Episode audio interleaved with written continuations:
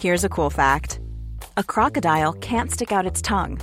Another cool fact you can get short term health insurance for a month or just under a year in some states. United Healthcare short term insurance plans are designed for people who are between jobs, coming off their parents' plan, or turning a side hustle into a full time gig. Underwritten by Golden Rule Insurance Company, they offer flexible, budget friendly coverage with access to a nationwide network of doctors and hospitals. Get more cool facts about United Healthcare short term plans at uh1.com.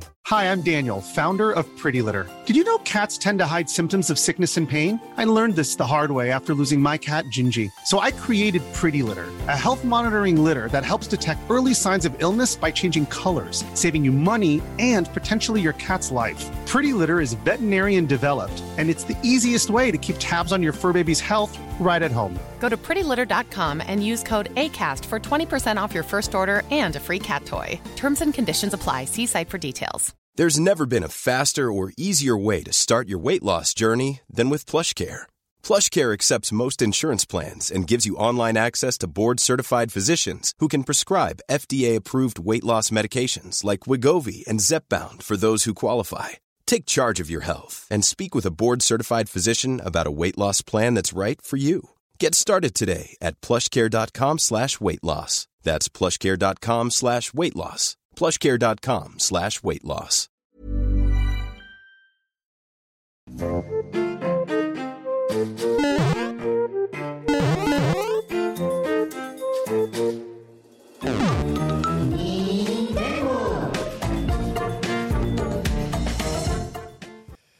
Et bonjour à tous et bienvenue dans l'antre des N-Sex. Ravi de vous retrouver pour les Nintendo, votre podcast émission sur l'actualité Nintendo. hein. C'est déjà le neuvième épisode et quelle fidélité incroyable de l'audience. hein. Je vous remercie évidemment infiniment d'être tous là, toujours aussi nombreux, au moins aussi nombreux, pour nous écouter, discuter d'actualité et revenir euh, et bien sur tout ce qui a marqué euh, l'histoire de Nintendo dans ce podcast. Aujourd'hui, pour m'accompagner euh, dans l'émission, j'ai le plaisir d'être en compagnie de Sunday qui fait un, retour fracassant. Ça fait quand même quelques semaines quand start pique ta place. C'est je regarde sur ma montre invisible et effectivement, je vois qu'il est l'heure de casser la gueule à Anti-Star. Oh, excusez mon vocabulaire, mais effectivement, trop contente d'être de retour. hein. Euh, j'ai, j'ai pris euh, le meilleur Pokémon, évidemment. Euh, pour m'accompagner aujourd'hui pour ça. Ça me fait trop plaisir d'être avec vous et puis en plus on va parler de Zelda aujourd'hui donc je suis euh, je suis comme un petit poisson qui frétille. Tu je suis chevauches un extrêmement Magikarp qui non, frétille. actuellement, c'est lui qui me chevauche. C'est euh, c'est bizarre pour les gens qui ont le son actuellement. hein. Ouais, Bonjour ouais. amis qui Bonjour. écoutent ce podcast, je vous embrasse, tout va bien, j'ai juste une très jolie peluche Magikarp sur mes genoux. Promis, c'est tout public. C'est Oui. tout public, évidemment. Cette émission est tout public, évidemment, adapté aux petits, aux grands, comme l'audience de Nintendo. hein. Si jamais une grossièreté arrive, n'hésitez pas à immédiatement vous plaindre sur patreon.com. Avec nous pour la première fois, euh, réellement devant la caméra, lui qui est habitué d'être systématiquement derrière le micro et la caméra, j'ai plaisir d'être en compagnie de Borvo. Bonjour Borvo Bonjour Ken, merci de m'accueillir chez toi dans ton appart euh, au pays de la touille-levante. On est à, on est à Touille-le-Vente, euh, On est à slash. Kiolombe, tout à fait. Euh, C'est vrai que juste ici, hein, on face toujours de la construction du nouveau bâtiment de Nintendo qui n'a pas beaucoup poussé hein, depuis euh, eh bien, les dernières semaines. C'est à se demander, ah, c'est à se demander si la prochaine Switch va arriver, mais là, les indications sont très très euh, très très bonnes. Ils Alors, attendent les nouveaux fonds avec la sortie de Tears of the Kingdom. Exactement. Mmh, Alors, Borvo, c'est un véritable événement, puisque je le rappelle, après 100 épisodes des Amis Bros, sur lequel tu m'as quasiment accompagné tout le temps, en fait. À partir de l'épisode combien t'es arrivé sur Je- le- Alors, j'ai Amis eu Bros. un, un premier passage sur les Amis Bros quand j'ai commencé chez euh, le stream et même à l'époque chez euh, jeuxvideo.com, Ouais, donc en janvier 2020, ouais, où je crois que je ne faisais que la prépa éditoriale mais je n'étais pas en régie. ok. Et après avoir eu un gros moment où je ne travaillais que sur euh, J'y vais le journal jusqu'à sa fin, C'est vrai. Euh, la saison suivante, on m'a mis sur plusieurs émissions, et notamment presque que des émissions de Feu la JVTV, dont les Amis Bro, vu que je m'occupe aussi du JDH et de Mangasur. Ah ouais. Et du coup, euh, oui, depuis au moins euh, septembre 2021, je, j'ai T'en as, fait. t'en as préparé au moins 50 des émissions, non? Septembre 2000. Ah ouais, même plus que ça. Oui, septembre Ah ouais, 2021. Ah ouais, ouais. 70 émissions quasiment Au moins, oui. sur, sur la centaine. Donc voilà, Borvo, hein, c'était le responsable éditorial, c'est lui qui vous préparait tous les filets, les runners d'émissions, les sujets, etc. On les travaillait euh, juste après. Mais voilà, Mm. c'est celui qu'on l'on appelait systématiquement l'homme de l'ombre et c'est un plaisir immense de pouvoir le recevoir ici parce que, exactement, hein, comme la tablette Sheka, il a beaucoup d'informations à vous apporter puisque Borvo, tu es un fan invétéré de Nintendo depuis ta naissance. Je suis fan depuis très petit, mais ça a été un peu euh, des moments avec et des moments voilà des Parce que moments tu as avec et connu la Wii, c'est pour ça. Alors j'ai même Oh là là, il commence déjà quoi. Voilà, allez. pour vraiment faire mal, si je dois raconter mon, mon histoire avec euh, Nintendo, j'ai commencé avec la première Game Boy. Ah ouais Car en fait, Oh. mon père, pour son service militaire, avait reçu ça en cadeau. Oh Et du coup, il l'avait gardé. Et quand j'étais tout petit, en plus de la première PlayStation, je pouvais aussi jouer à la première Game Boy. Stylé. Donc j'ai pu tou- toucher au premier Tetris. J'ai pu toucher, pour les gens qui le savent, à un jeu de catch. Moi qui suis fan de, de catch. Quand je ne savais pas ce que c'était, le jeu de catch, du coup, qui était l'équivalent de- du jeu NES de la WWE, Ouais. bah, la version Game Boy. Donc j'ai pu jouer et j'avais pu jouer aussi. L'autre jeu qu'il avait, c'était DuckTales. Non. J'ai joué au DuckTales GB, euh, Game Boy, du coup. Il y a un DuckTales? Ah oui, DuckTales. Oui, le DuckTales. Pas Duck Hunt. Non, Oui, oui. DuckTales. Ah, le DuckTales Game Boy, ouais, il est absolument incroyable. Il est très très cool. C'est ouf à quel point cette console a pu traverser les, les âges et en fait à quel point elle a été transgénérationnelle. En fait, on transmettait les Game Boy euh, quasiment de, de père en fils à, à une époque. C'est assez Voilà. fou. Ah, Cette musique, elle est évidemment Ah, ça totalement vient de épique. ce Et- jeu-là Oui, tu Je savais pas savais pas que ça venait pas de là. Bien sûr. Bien sûr que si, c'est le, le thème de la lune, du sage de la lune de, un de grand jeu de Capcom. Très et, bien. J'apprends des et choses. du c'est coup, à la suite, j'ai eu euh, une Game Boy Advance SP avec Pokémon Ruby, qui est encore aujourd'hui mon Pokémon préféré. Mmh. J'adore ce Excellent jeu. choix. C'est- C'est mon Pokémon Très, très bien. préféré. C'est vraiment euh, le pire de la saga. hein. Oh Ça y est, non, ça ça, commence. suffit. Eh, on le jette dehors. hein. Ça Euh, on est deux. Je te rappelle, Ken Bogart, que nous sommes deux ici. Donc si tu parles mal Voilà. de Zelda et de Pokémon Ruby, Attention. Ouais, Hein ouais, tu vas aller construire le bâtiment d'en j'ai l'impression d'être à la garderie là. Faites quelque chose, vrai, les Nintendo, aidez-moi. Au, moins, quand il est sorti, pour l'époque et pour sa plateforme, au moins il était beau. C'est pas comme les derniers. Oui, oui, oui, oui, oui, oui, oui, oui. Bon, tout est relatif, mais euh, je, je te l'accorde. Console préférée, jeu préféré, Borvo. Console préférée ever, bah, je pense que c'est la Switch. Du coup, Ah ouais? j'adore la Switch parce que notamment C'est vrai qu'elle est assez invincible. Hein. mon jeu Mm. préféré est sur cette console, c'est Zelda Breath of the Wild. Ah. Évidemment. Voilà, je sors déjà la carte euh, avant qu'on fasse le dossier sur euh, le, le dernier gameplay. Zelda Breath of the Wild est l'un de mes jeux et mon jeu préféré euh, aujourd'hui encore. C'est un jeu sur lequel j'ai énormément de, de temps de jeu. Si j'allume la console là maintenant, il y aurait Zelda Breath of the Wild qui sera affiché. Oh, Je compte le refaire une dernière fois avant la sortie de Tears of the Ah Kingdom. ouais. Voilà. Et me notamment, hein. Ah, c'est bien parce que quelque tu chose- pourras le refaire encore une fois quand tu Voilà. Tears of the Kingdom. C'est cool. ça y est, ça commence. Parce qu'en fait, il y a une chose que je n'ai jamais faite sur Breath of the Wild et que je compte faire pour celle-là, c'est avec les bonus des Amiibo. Ah Ah. ouais. J'ai acheté les cartes NFC euh, pour avoir les bonus des Amiibo et je compte jouer au jeu avec, euh, avec du coup les costumes qui viennent des anciens jeux, les armes et, et tous les bonus qui vont avec. Punaise, faire la mais- totale, quoi. C'est Voilà. incroyable à quel point Breath of the Wild a été le jeu préféré de- de- d'un nombre incroyable de personnes qui ont pourtant connu énormément de jeux vidéo avant. Bien sûr. C'est vraiment un jeu qui a marqué. hein. Oui, Mhm. puis moi, il y a une histoire particulière avec ce, ce jeu, c'est qu'en fait, quand la Switch a été annoncée euh, et que Breath of the Wild a été annoncé, moi, j'étais un gros joueur PlayStation, encore un peu euh, aujourd'hui. J'avais la 3DS. Je n'avais plus joué à une console de salon vraiment euh, Nintendo depuis la GameCube. La meilleure. J'avais eu la Wii, mais la Wii me servait vraiment surtout à jouer aux jeux multijoueurs, Wii Sport, tout ça. J'avais très peu de jeux à La moi pire. dessus. euh. très peu de jeux à moi dessus. Et en fait, j'ai un ami qui avait pu avoir deux places pour une avant-première Switch sur Paris. C'était une, euh, une soirée où on pouvait essayer la mais Switch. non, Ah. mais j'étais sûr que je t'ai déjà croisé Et bah, là-bas. c'est peut-être qu'on s'est croisé là-bas sans le savoir. Et à cette soirée-là, on pouvait jouer 15 minutes à Zelda Breath of the Wild.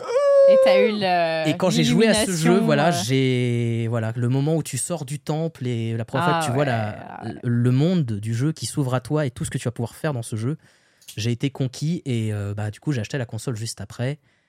Et euh, quand je l'ai eu entre les mains, que j'ai pu jouer au jeu. Quelle jeu- déception. Non, Il vient de te dire que c'est son jeu préféré, Ken Bogart. non, la, je suis déce- fort. été déçu. la déception, c'est quand j'ai joué à Donkey Kong Tropical Freeze. Oh, Voilà. mais c'est parce que c'est des jeux qui demandent un peu de talent, évidemment. c'est bon. Attention, ça. hein, ça fait trois ans que je travaille avec Ken, j'ai appris à touiller aussi bien que lui. hein, vrai, Attention. C'est vrai. Parce c'est qu'il m'a touillé plein de fois sur les prépas d'émission. hein. Incroyable en tout cas. Breath of Wild, on va beaucoup en parler. Tears of the Kingdom, on va beaucoup en parler aujourd'hui. Je salue l'intégralité du chat ici. hein. Bien entendu, ne prenez pas à cœur tout ce que je dis. C'est pour créer, bien entendu, le débat. Bonjour à Nina, évidemment, qui est dans le chat. Merci à tous les subs qui sont justement ici. Et j'en profite pour rappeler à notre audience que cette émission est évidemment 100% indépendante. C'est pas ce que ça s'appelle les Nintendo Bros.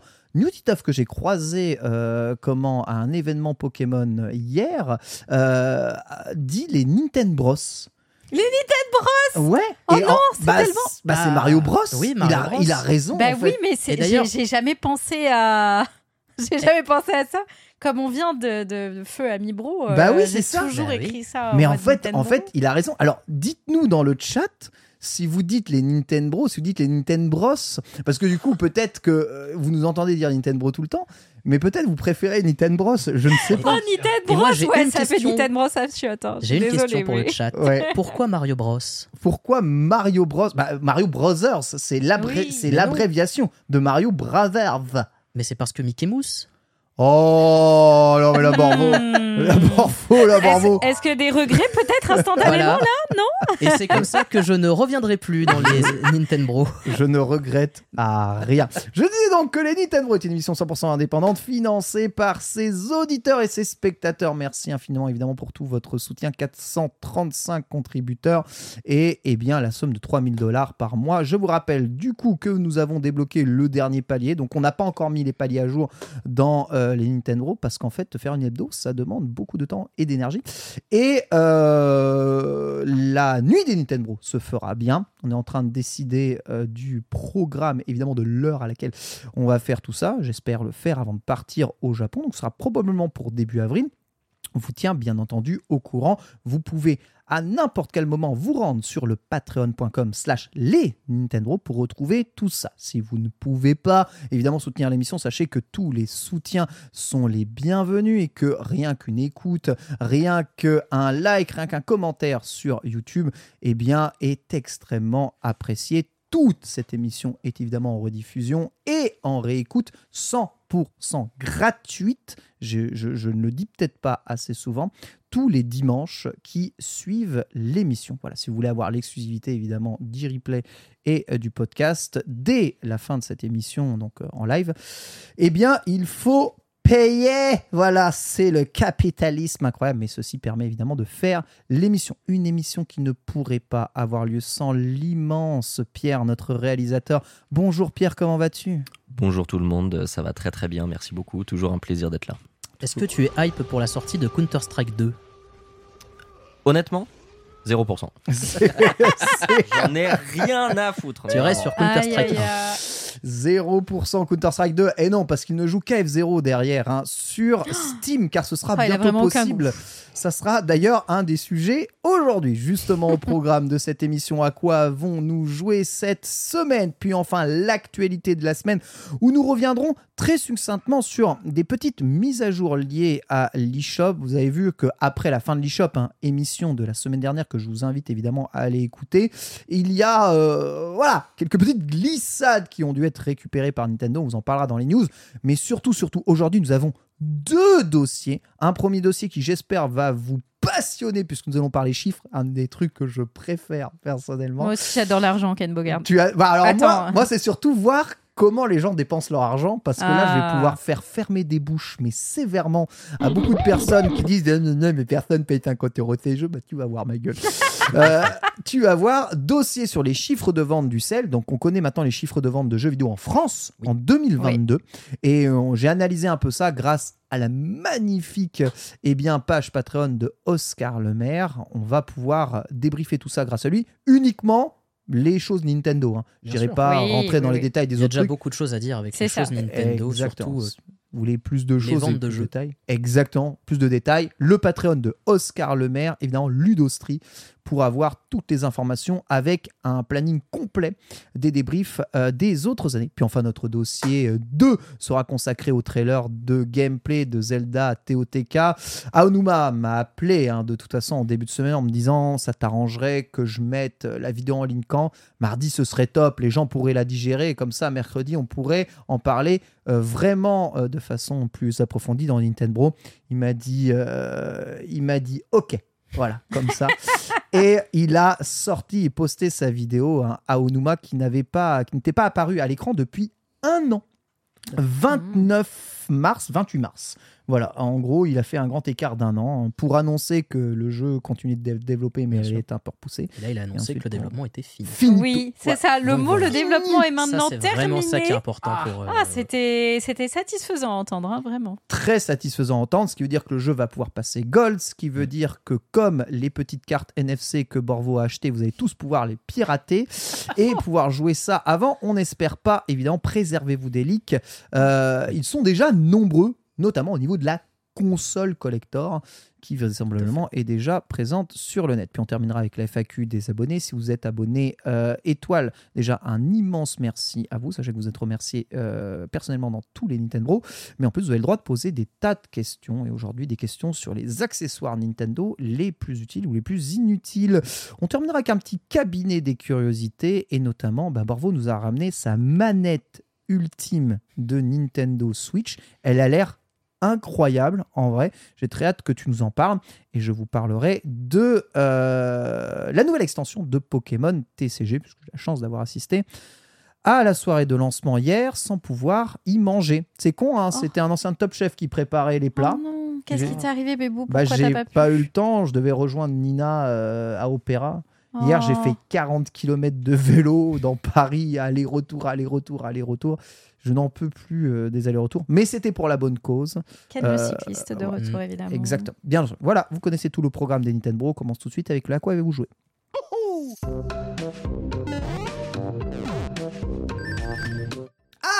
Bonjour, vous êtes là? Incroyable. À quoi avez-vous joué aujourd'hui? Et une fois n'est pas coutume, il va enfin pouvoir nous parler de jeux dont il a joué. C'est Borvo, puisque ce dernier est aussi un joueur entre les fait. heures d'exploitation à Webedia.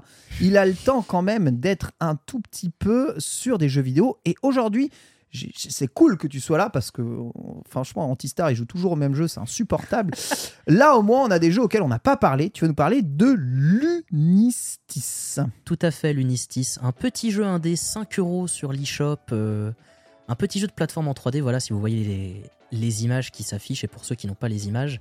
Un petit jeu pixel art de plateformer 3D. oh, ah, Très joli. PlayStation 1 ouais Très cool. euh, avec des niveaux très différents, très colorés. euh, et c'est vraiment un jeu que j'ai beaucoup aimé, moi qui ne suis pas trop jeu de, jeu de plateforme. c'est rare c'est rare les plateformeurs réussis aujourd'hui on dit souvent Nintendo fait les meilleurs plateformeurs personne s'aligne vraiment là-dessus là je vois beaucoup d'idées euh, prises de Mario 3D World etc Bien sûr. Et le, et le jeu semble s'inspirer donc du- d'une d'une texture euh, low poly. Oui. Un peu avec des textures PlayStation 1 et un affichage qui, euh, qui n'est pas totalement euh, complet. Sur Switch, le jeu tourne bien et est fluide. Le jeu tourne très bien, il est très fluide. euh, pour vous expliquer un peu, bah, c'est un jeu de plateforme, donc il faut aller d'un point A à un point B. Dans des niveaux, c'est ça, c'est pas open world. Ouais, non, ça. non, ce n'est pas open world, mais le niveau, les niveaux ont un intérêt à être refaits car vous êtes noté quand vous faites le niveau, en fait, parce que vous finissez le niveau une première fois, après vous pouvez en même temps, enfin après refaire les, le niveau pour récupérer un nombre de petites mascottes. On a vu Ok. des petites Ah. cocottes les en papier. patounes, Les les patounes, Voilà, ouais. des Ah, les patounes à ouais. récupérer, ce qui vous donne un rang S si vous avez tout récupéré.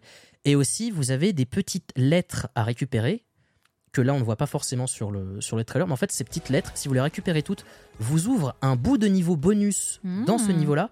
Et quand vous les récupérez toutes, à la fin du jeu, ça vous ouvre un niveau bonus, parce qu'il y a un petit lore dans le jeu euh, qui se passe un peu dans un univers un peu euh, numérique, un peu euh, Ouais. genre sur- le web. Ouais. Voilà, et du coup, il y a euh, toutes ces choses-là à récupérer, et après, les niveaux ont des euh, gameplay un peu différents. Il y a des niveaux où ça va vraiment être des niveaux d'exploration, où vous allez avoir une partie centrale, et vous allez faire... Vous allez avoir plein de chemins différents à faire, plein de tours à faire pour récupérer tout, euh, Tous les objets. tous les objets avant d'arriver à la- à Ouais. l'arrivée. Ou par exemple, vous avez aussi des niveaux qui vont être un peu sur un système de rythme. Où en gros, vous allez avoir des petites cases sous votre per- enfin, dans le HUD du jeu, dans l'interface, avec des couleurs. Et en fait, en gros, ces cases-là vont clignoter. En fait, comme elles clignotent, ça va faire apparaître des, des, euh, plateformes de telle couleur. Comme en 3D World. Ok. Voilà un Mhm. peu. Et ça va faire du coup avoir ces, ces petits changements de gameplay un peu, un peu frais. Et surtout, c'est qu'une fois que vous avez fini le, niveau- le jeu une première fois, vous allez débloquer des personnages Ah. qui vous permettent de refaire le, le jeu avec par exemple, euh, bah, vous ne pouvez pas taper les ennemis. ouais. Ah ouais. Par exemple, Des mécaniques une différentes. mécanique où votre personnage va mieux sauter mais ne pourra pas taper euh, les ennemis qu'il y a présents sur le stage. Ce qui peut des fois il peut être très embêtant parce que des fois vous avez des ennemis en fait qui euh, volent en l'air et qui vous permettent en fait de récupérer un saut Ah, en si, tu les tapes, c'est si ça tu les tapes. Voilà. Parce qu'en fait votre personnage peut faire des doubles sauts ou des triples sauts si vous tapez une fois un ennemi. Ou par exemple un ennemi qui va pouvoir taper les ennemis très facilement. Il y a un ennemi qui a, il y a un personnage qui a une arme, un katana, mais par contre vous allez sauter moins bien.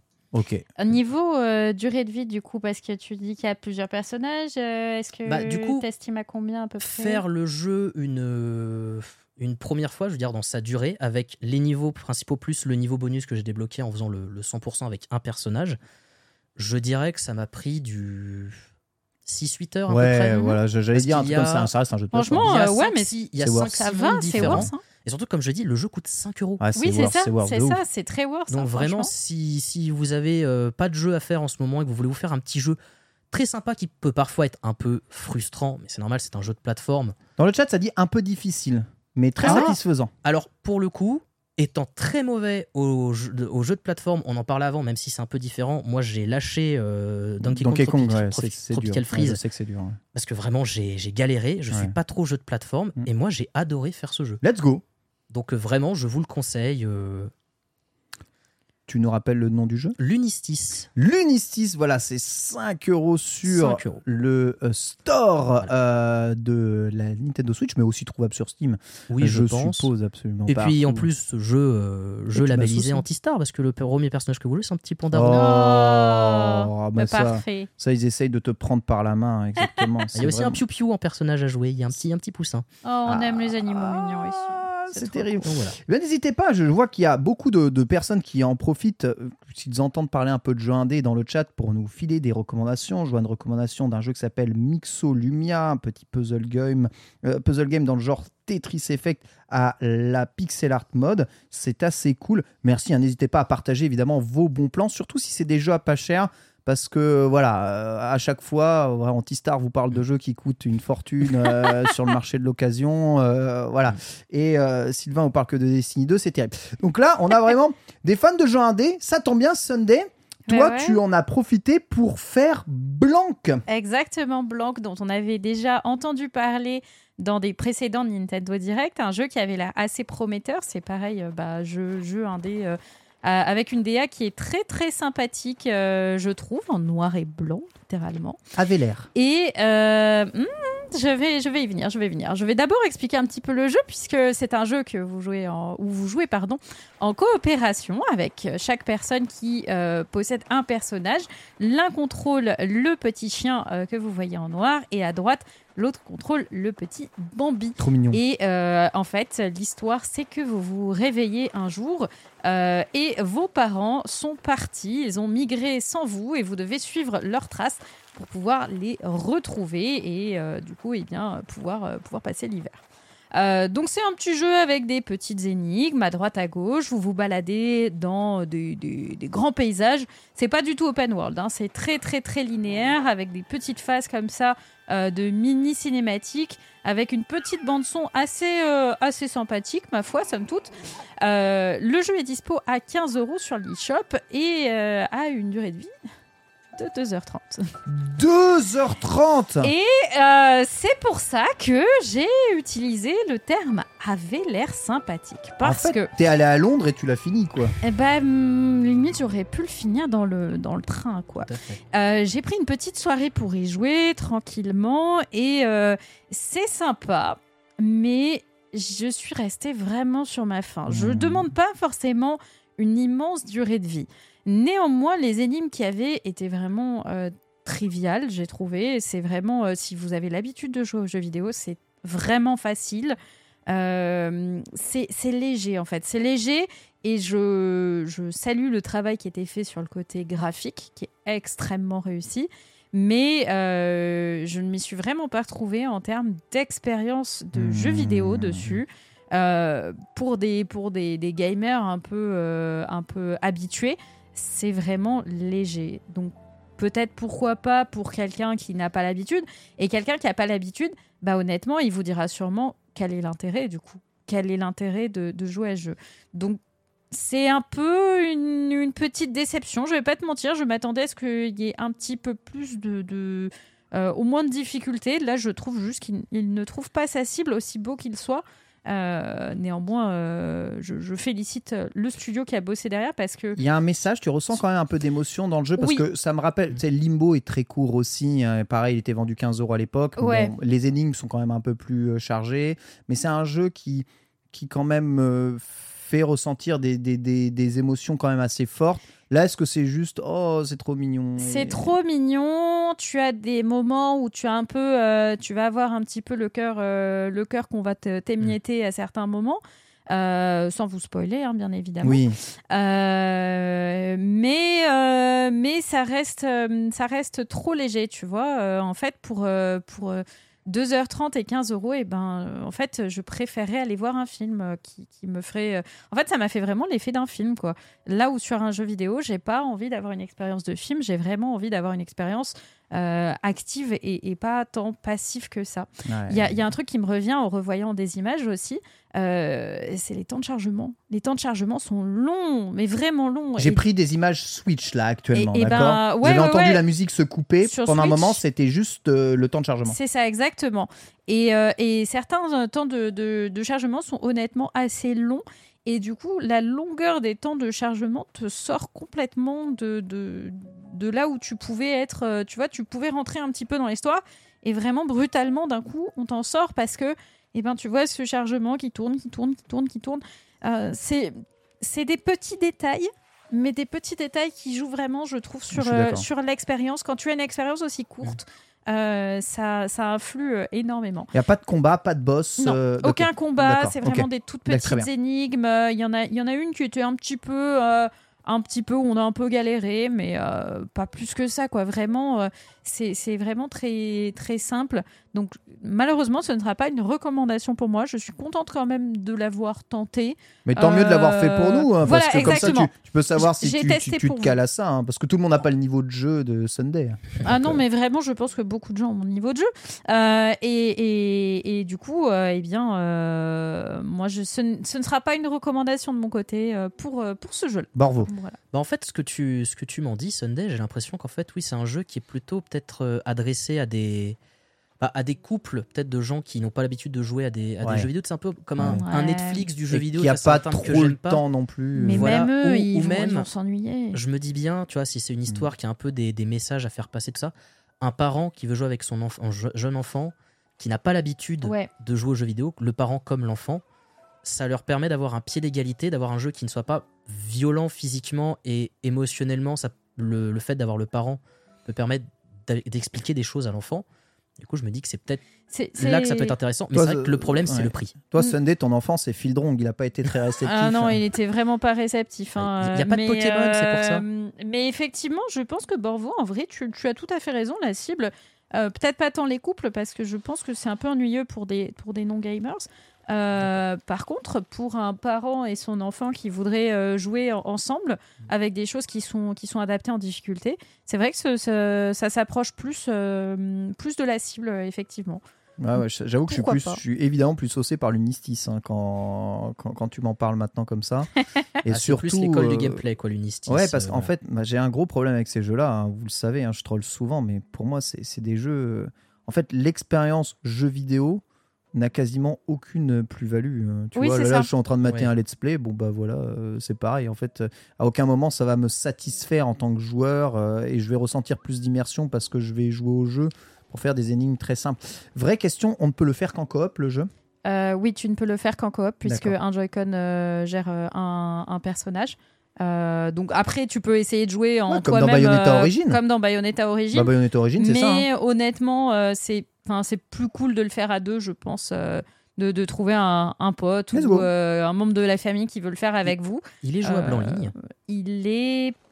Ah, c'est une bonne question. C'est une bonne question. Je me suis pas penchée dessus parce qu'on a joué en local. Je Mais, pense, en vrai, euh, je pense, je pense que non, moi, personnellement. pense pas, Ah, hein. Et. Je pense pas qu'il soit jouable. Parce que même les jeux online. comme, euh, vous voyez, It, It Takes Two, qui ne sont pas sur Switch et tout, sont jouables en ligne, je crois. Donc ça peut être, Il euh, n'était pas jouable en ligne dès le début, il texte il me Ah, semble. hein. peut-être. Ils l'ont rajouté après. Hein. Faut, faut, faut voir. Moi, je trouve que les jeux en coop perdent beaucoup. Enfin, ce genre de jeu, en tout cas. Pas Mhm. tous. hein. C'est sûr, si vous jouez à Left 4 Dead, évidemment, euh, Oui. venez pas me, venez pas me versus. Mais c'est ce genre de petits jeux-là, euh, ouais, en ligne, c'est c'est vraiment, c'est vraiment, si t'as pas le choix, quoi. Oui, c'est voilà, mieux de le faire ça. en coach. euh, c'est sûr. C'est des jeux de couple, hein, de toute façon. Ça, Ouais, ça- ouais, ça- ouais. C'est des jeux de couple ou des jeux de en, parents-enfants. hein. Donc, voilà, bon, merci Sunday. En tout cas, on en apprend plus sur, euh, sur euh, Blanc. Euh, voilà, on va dire un, peu, un peu mitige. Sur, Mais oui, la durée de vie, ça compte. On pourrait avoir le débat ici à l'infini, mais évidemment, euh, c'est pas plus c'est long, plus c'est bon. Il y a un moment, il faut que ça s'arrête. hein. Mais, ouais, mais euh, 2h30. euh, 2h30, deux- euh, En fait, 2h30, 15 euros. Ouais, c'est c'est- c'est même Ça, pas, c'est euh, c'est pas, c'est pas ouf, quoi. pas le prix des préliminaires, c'est c'est chaud. c'est chaud. Euh, quant à moi, j'ai euh, terminé à 100% Theater Rhythm Final Ah. Bar Line. Ça, il s'est fait. Vous savez que le mode solo comporte des missions qui sont pour la fin très dures à faire et qui ne peuvent être exécutées uniquement que si tu as les bons types de persos, les bonnes types, les trucs. Donc en fait, pour finir le jeu donc en mode euh, suprême à 100%, c'est-à-dire faire au moins rang S à tout et euh, eh bien terminer toutes les missions, euh, réussir euh, toutes les, les missions de tous les jeux euh, proposés, il m'a fallu 70 heures hein, quand même. hein. Ouais, Ouais, solide. Hein. 70 heures, hein, 360 musiques en tout. Vous voyez actuellement hein, le thème évidemment de Adventure World When We Là, les gens Angel sur joué. Twitch ont dû me voir me décomposer parce que je vois la difficulté du jeu. Je suis Ah, très bah, mauvais. Voilà, là c'est Extrêmement je- dur, là, on est je- mauvais hein. au jeu de rythme. Je vois ça, je, je, je meurs. Je vous ai mis, je vous ai mis une des chansons les plus difficiles dans la difficulté la plus extrême, Ah bah. d'accord? C'est abusément, abusément dur. En plus, j'adore ce thème-là, mais c'est juste pour vous rendre compte qu'il y a vraiment une marge de progression qui est juste oufissime. Et euh, j'en parle en plus aujourd'hui, puisque aujourd'hui viennent d'ajouter 5 morceaux de Nier Automata et Oh, des très trop bons bien. morceaux. J'adore l'OST de Nier Automata. Ils sont excellents et il y a même la petite musique troll euh, justement Oh, hein, chantée la par chanson le de Émile. exactement hein, Oh qui, là là, euh, elle est- qui est qui est dedans. C'est vraiment vraiment euh, chelou mais c'est super cool de pouvoir euh, justement les faire. Et on aimerait même limite plus de morceaux de, de Nier Automata justement dans, dans le jeu. Que dire, j'ai fait un peu de online en plus pour débloquer quelques, quelques cartes que j'avais pas. Parce que je dis j'ai fait le 100%, mais en fait, j'ai, je suis loin d'avoir débloqué tous les trophées du jeu et toutes les, on va dire, ce qui s'appelle, tu vois, il y a des mini-trophées intégrés dans le jeu. Euh, je l'ai pas fait, même en 70 heures de jeu, tu vois, j'ai pas débloqué toutes les cartes, j'ai pas débloqué tout le contenu de la Mm. galerie. Moi, juste, j'ai terminé le solo. Et, euh, et en mode en mode ultime quoi mais le mode le mode suprême là qui euh, enfin le mode de difficulté le plus élevé est juste euh, infâme euh, je me suis même pas encore attardé à ça Est-ce que tu as pris ou que tu vas prendre des packs euh, additionnels euh, j'ai tout. Moi j'ai pris la version de luxe T'as 110 pris euros. la, la complète. moi j'ai mis 110 euros dans le jeu pour avoir tout ce qui était euh, annoncé qui allait sortir d'accord? Je sais que vraisemblablement l'année prochaine il y aura d'autres packs de, de musique mais en fait je suis assez content du rythme à laquelle ils sortent les musiques. Euh, en fait C'est-à-dire? Bah parce que moi je joue au jeu continuellement et en fait j'ai à peine le temps de dire ah c'est bon j'ai assez joué qu'il y a des nouvelles musiques qui arrivent et que j'ai envie d'y rejouer et que je me dis ah ouais là j'ai fait que rang S sur ces musiques ah je pourrais faire plus ah mais ça serait pas mal de me remettre une niveau difficulté parce que là, quand tu joues à plein de jeux souvent t'oublies Oui. euh, qu'il te reste des trucs à faire dans ton jeu parce qu'en fait le jeu je l'ai terminé j'ai affiché les crédits de fin etc et le fait de cette mécanique de DLC qui te donne envie d'aller rejoindre euh, certaines musiques qui viennent d'arriver bon sang que c'est dur euh, eh bien euh, ça me remet à chaque fois dans le jeu et je me dis c'est qu'est-ce que qu'est-ce que c'est bien ce jeu je vous le dis euh, vraiment quasiment à, à toutes les à toutes les euh, tous les Nintendo mais Ouais. le jeu est vraiment très très J'ai très très, très, bien. envie de le tester. Après l'émission, je t'avoue, je testerai bien sur les musiques Ouais. de Nier Automata. ah, tu ah, me bah, laisserais y jouer? ah mais bien sûr en Ah, plus tu peux jouer tu sais t'as le mode euh, classique standard le mode simple T'as un truc pour les débutants comme ouais, moi un Le- mode, le, simple. mode simple En fait, le mode simple se- te permet de valider les notes plus facilement avec une, euh, une proportion euh, de. Il est de- plus de- tolérant à l'erreur. Il est plus tolérant à l'erreur, Hmm. exactement, c'est le terme que je cherchais. Et t'as un mode duo, Donc tu peux faire toutes les musiques en coopération à deux.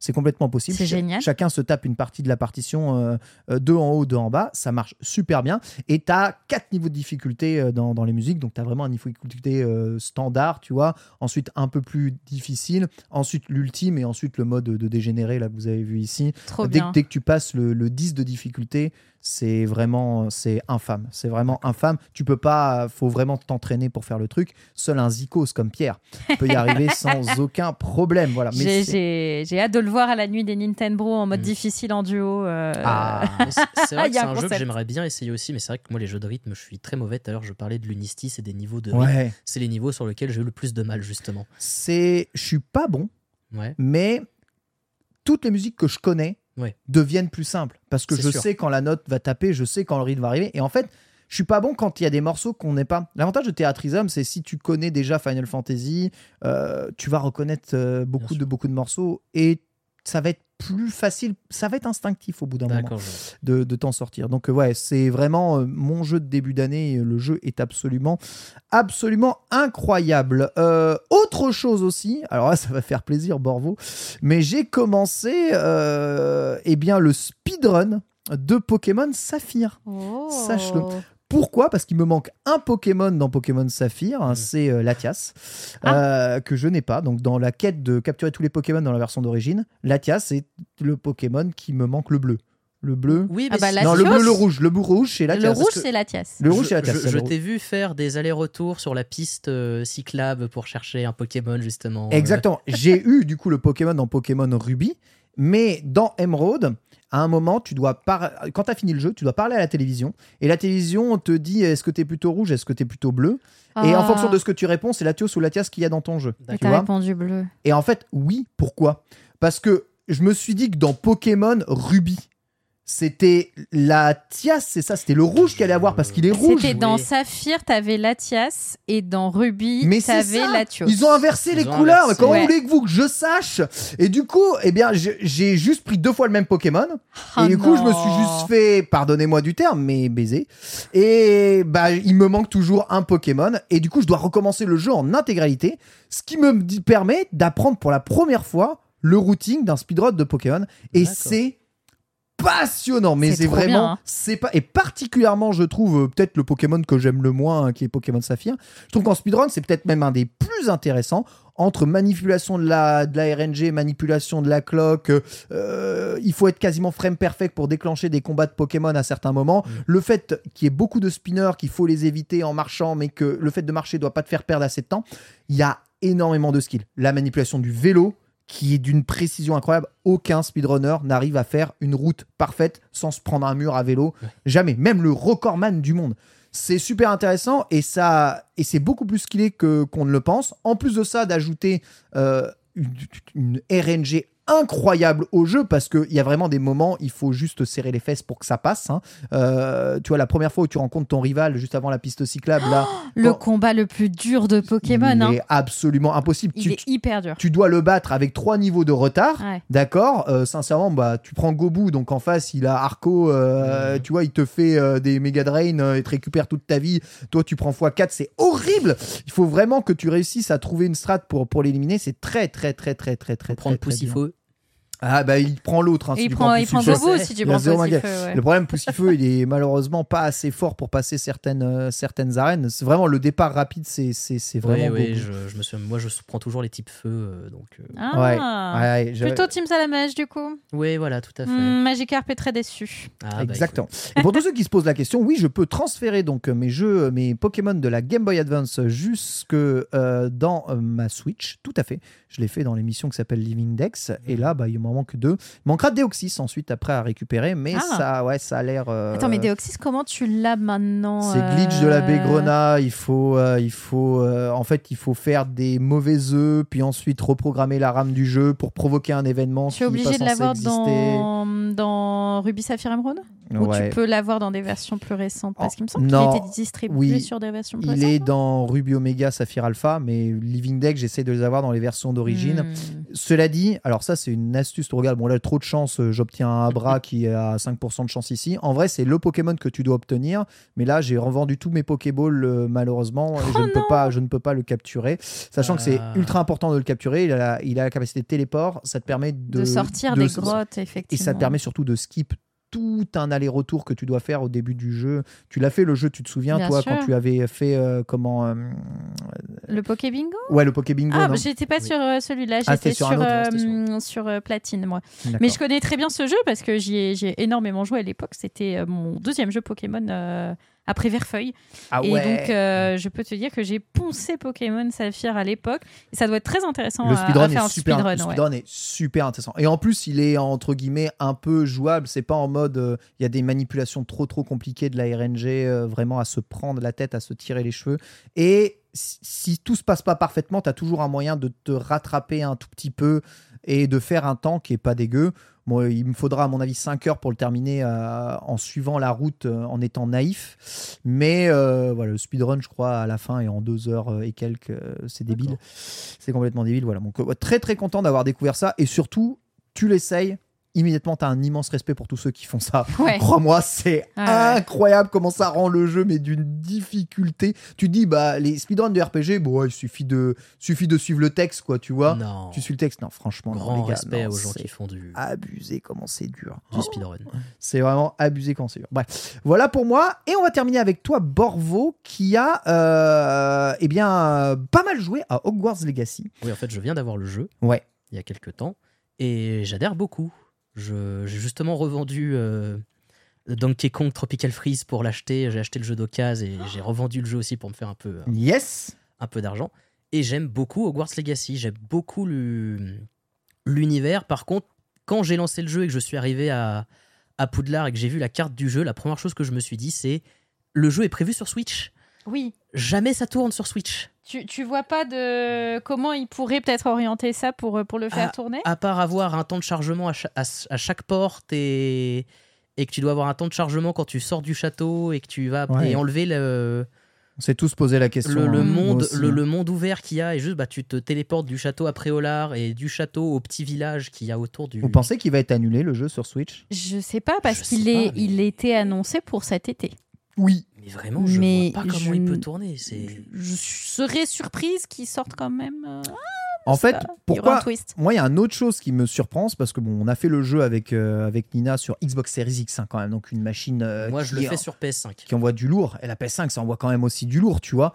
Euh, Enfin, le jeu, il est pas opti de ouf Non. déjà sur les machines, donc Tout à fait. tu te dis punaise, il est pas opti euh, Series PS5. Mais mon dieu, mais sur Switch, ça va donner quoi? C'est pas Mm. Quand possible. je, je- je vois ce que fait la technologie des LSS sur les, les temps de chargement à certains moments Ouais. qui sont quand même assez longs, Ouais. et tu te dis. euh, ouais, Même sur PC, hein, sur PC, il tourne pas franchement bien. Enfin, c'est Parce que globalement, il est pas bien optimisé. Je lis dans le chat, tout le monde sort l'exemple Witcher 3. Et Witcher 3, donc c'est un jeu Alors- qui était ultra mal optimisé à la sortie, Oui, qui ensuite a été bien optimisé fait. après. Et il y a- Witcher il y a- 3, enfin, il, a, il a un- 10 ans. Voilà, hein. c'est ça, c'est un jeu qui a du ça. temps et le portage Switch, il a fallu du temps aussi pour le faire, pour, pour le Ouais. mettre. Donc, Et euh, le portage Switch, oui, est très bien. Moi, j'ai refait euh, The Witcher 3 sur Switch, j'avais beaucoup aimé. Après, là, je l'ai refait il y a pas longtemps sur PS5. Faut quand même se dire que la version Switch est quand même très très loin de ce que peut proposer même The Witcher sur PS4. Mais là, on est sur un jeu qui déjà est sorti en premier sur les nouvelles consoles, qui déjà, tu vois, qu'ils ont repoussé les sorties sur les consoles PS4, Xbox One, parce que tu dois te dire qu'ils doivent encore essayer de trouver un moyen de le faire tourner sur ces consoles-là. Alors la Switch, euh, j'adore cette console, hein. et on va en parler tout à l'heure avec ce qu'elle a dans le ventre avec euh, Tears of the Kingdom. Voilà.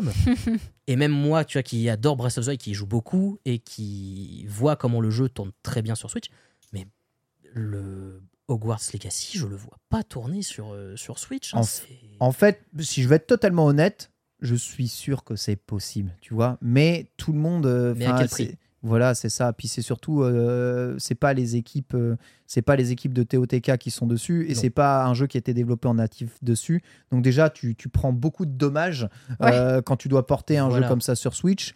Euh, et en plus, bon, pardonnez-moi, même s'ils ont fait un travail de ouf de modélisation, dans, dans- dans l'idée même du jeu et de l'optimisation de l'open world, il y, a des- il y a des open world modernes, voire même qui datent qui, met, qui mettent 1000 euros à ça. Enfin, quand tu vois l'opti d'un Red Dead Redemption 2, par Bien exemple, sûr. en comparaison, ça n'a rien à voir. Après, c'est pas les mêmes équipes. hein. On Voilà, est, on est de on est complètement d'accord. Mais on n'est pas au summum de l'open world, tu vois, c'est assez Mm. comparable au début des Assassin's Creed Open World, en fait, Oui, bien euh, Legacy. Donc, des- c'est un jeu qui est un jeu qui est un peu daté.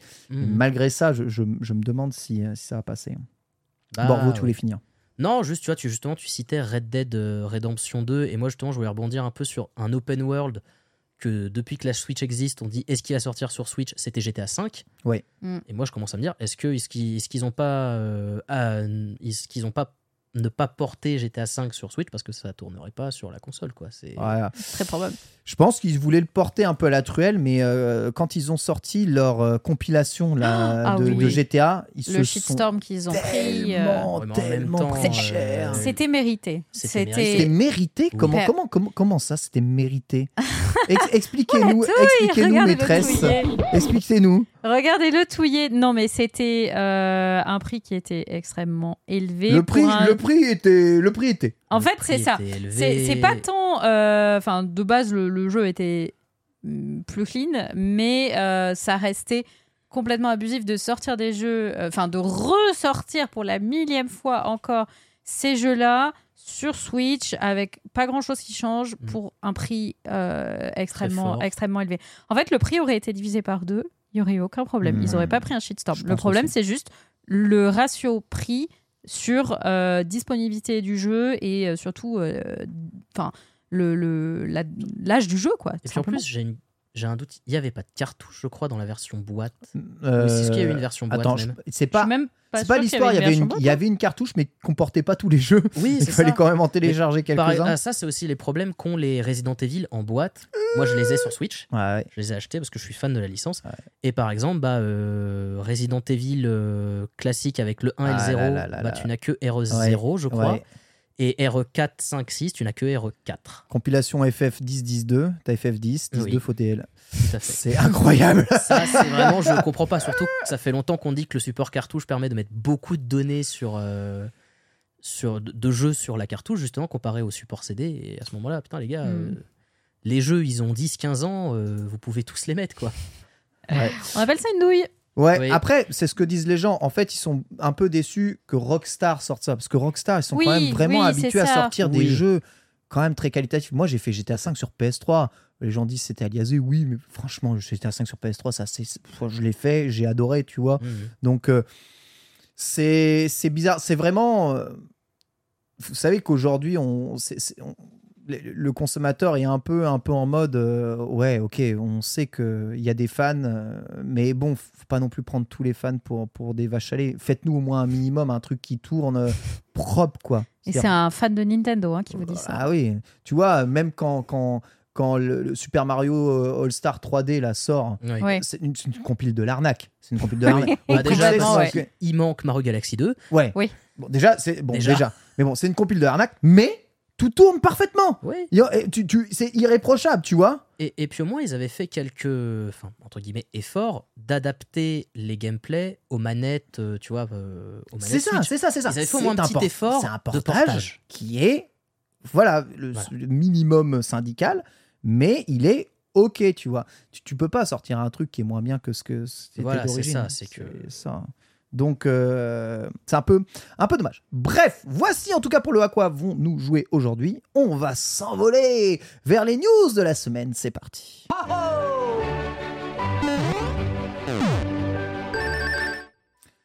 La première news est lunaire. Je ne pensais pas pouvoir dire ça aujourd'hui un jour dans, dans les Nintendo.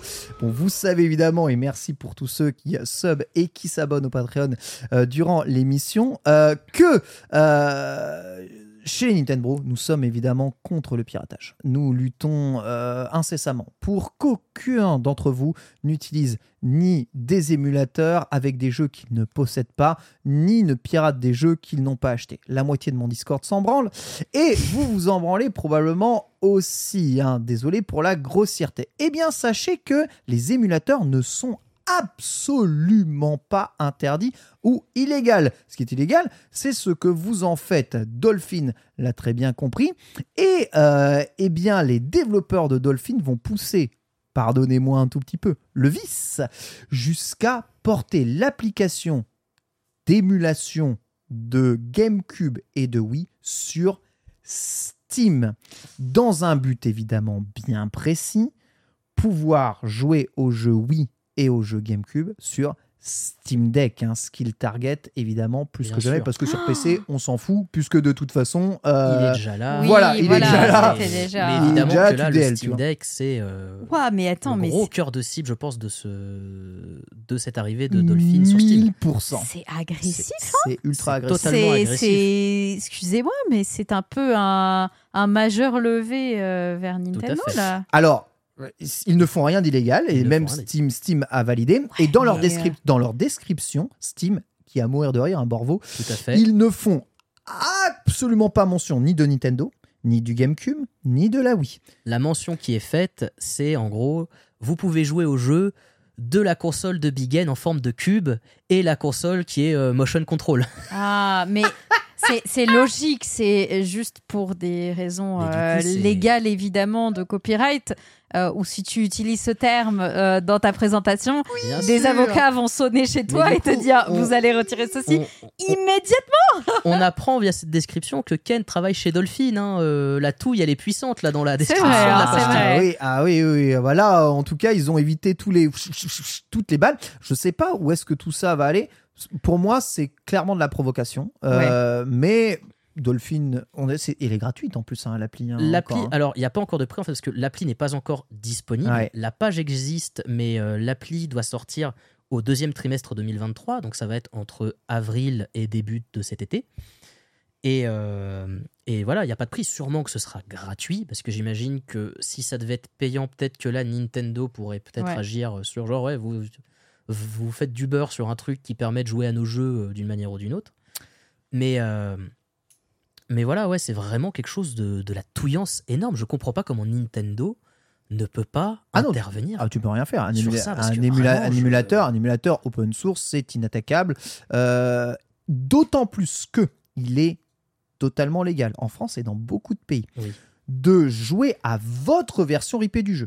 Tout si je tends actuellement ma main, voilà, hop là, que je sors le jeu.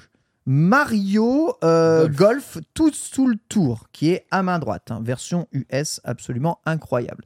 Que j'ouvre la boîte, que je prends le DVD qui est à l'intérieur, que je le mets dans mon euh, lecteur DVD, personne a un lecteur DVD sur son, sur son PC, et que je lance un RIP fait. légal de ce jeu, une copie de ce jeu, j'en ai 100% le droit car le jeu m'appartient, je peux à partir de cette copie y jouer sur un émulateur de façon 100% légale. C'est mon jeu, l'émulateur n'est pas illégal, je peux en profiter sur cet émulateur. Mais il est totalement illégal d'aller chercher une copie euh, qui n'est pas la vôtre sur Internet et d'y jouer sur un émulateur. hein. Attention, il est aussi totalement illégal de partager votre copie de jeu avec euh, voilà, vos amis. Ou alors les partager, ça va. Les revendre, niet. Voilà. Jamais. Vraiment. Et Jamais. il faut Jamais, savoir jamais, que ce que tu dis, c'est écrit sur la page Steam Oui. de Dolphin.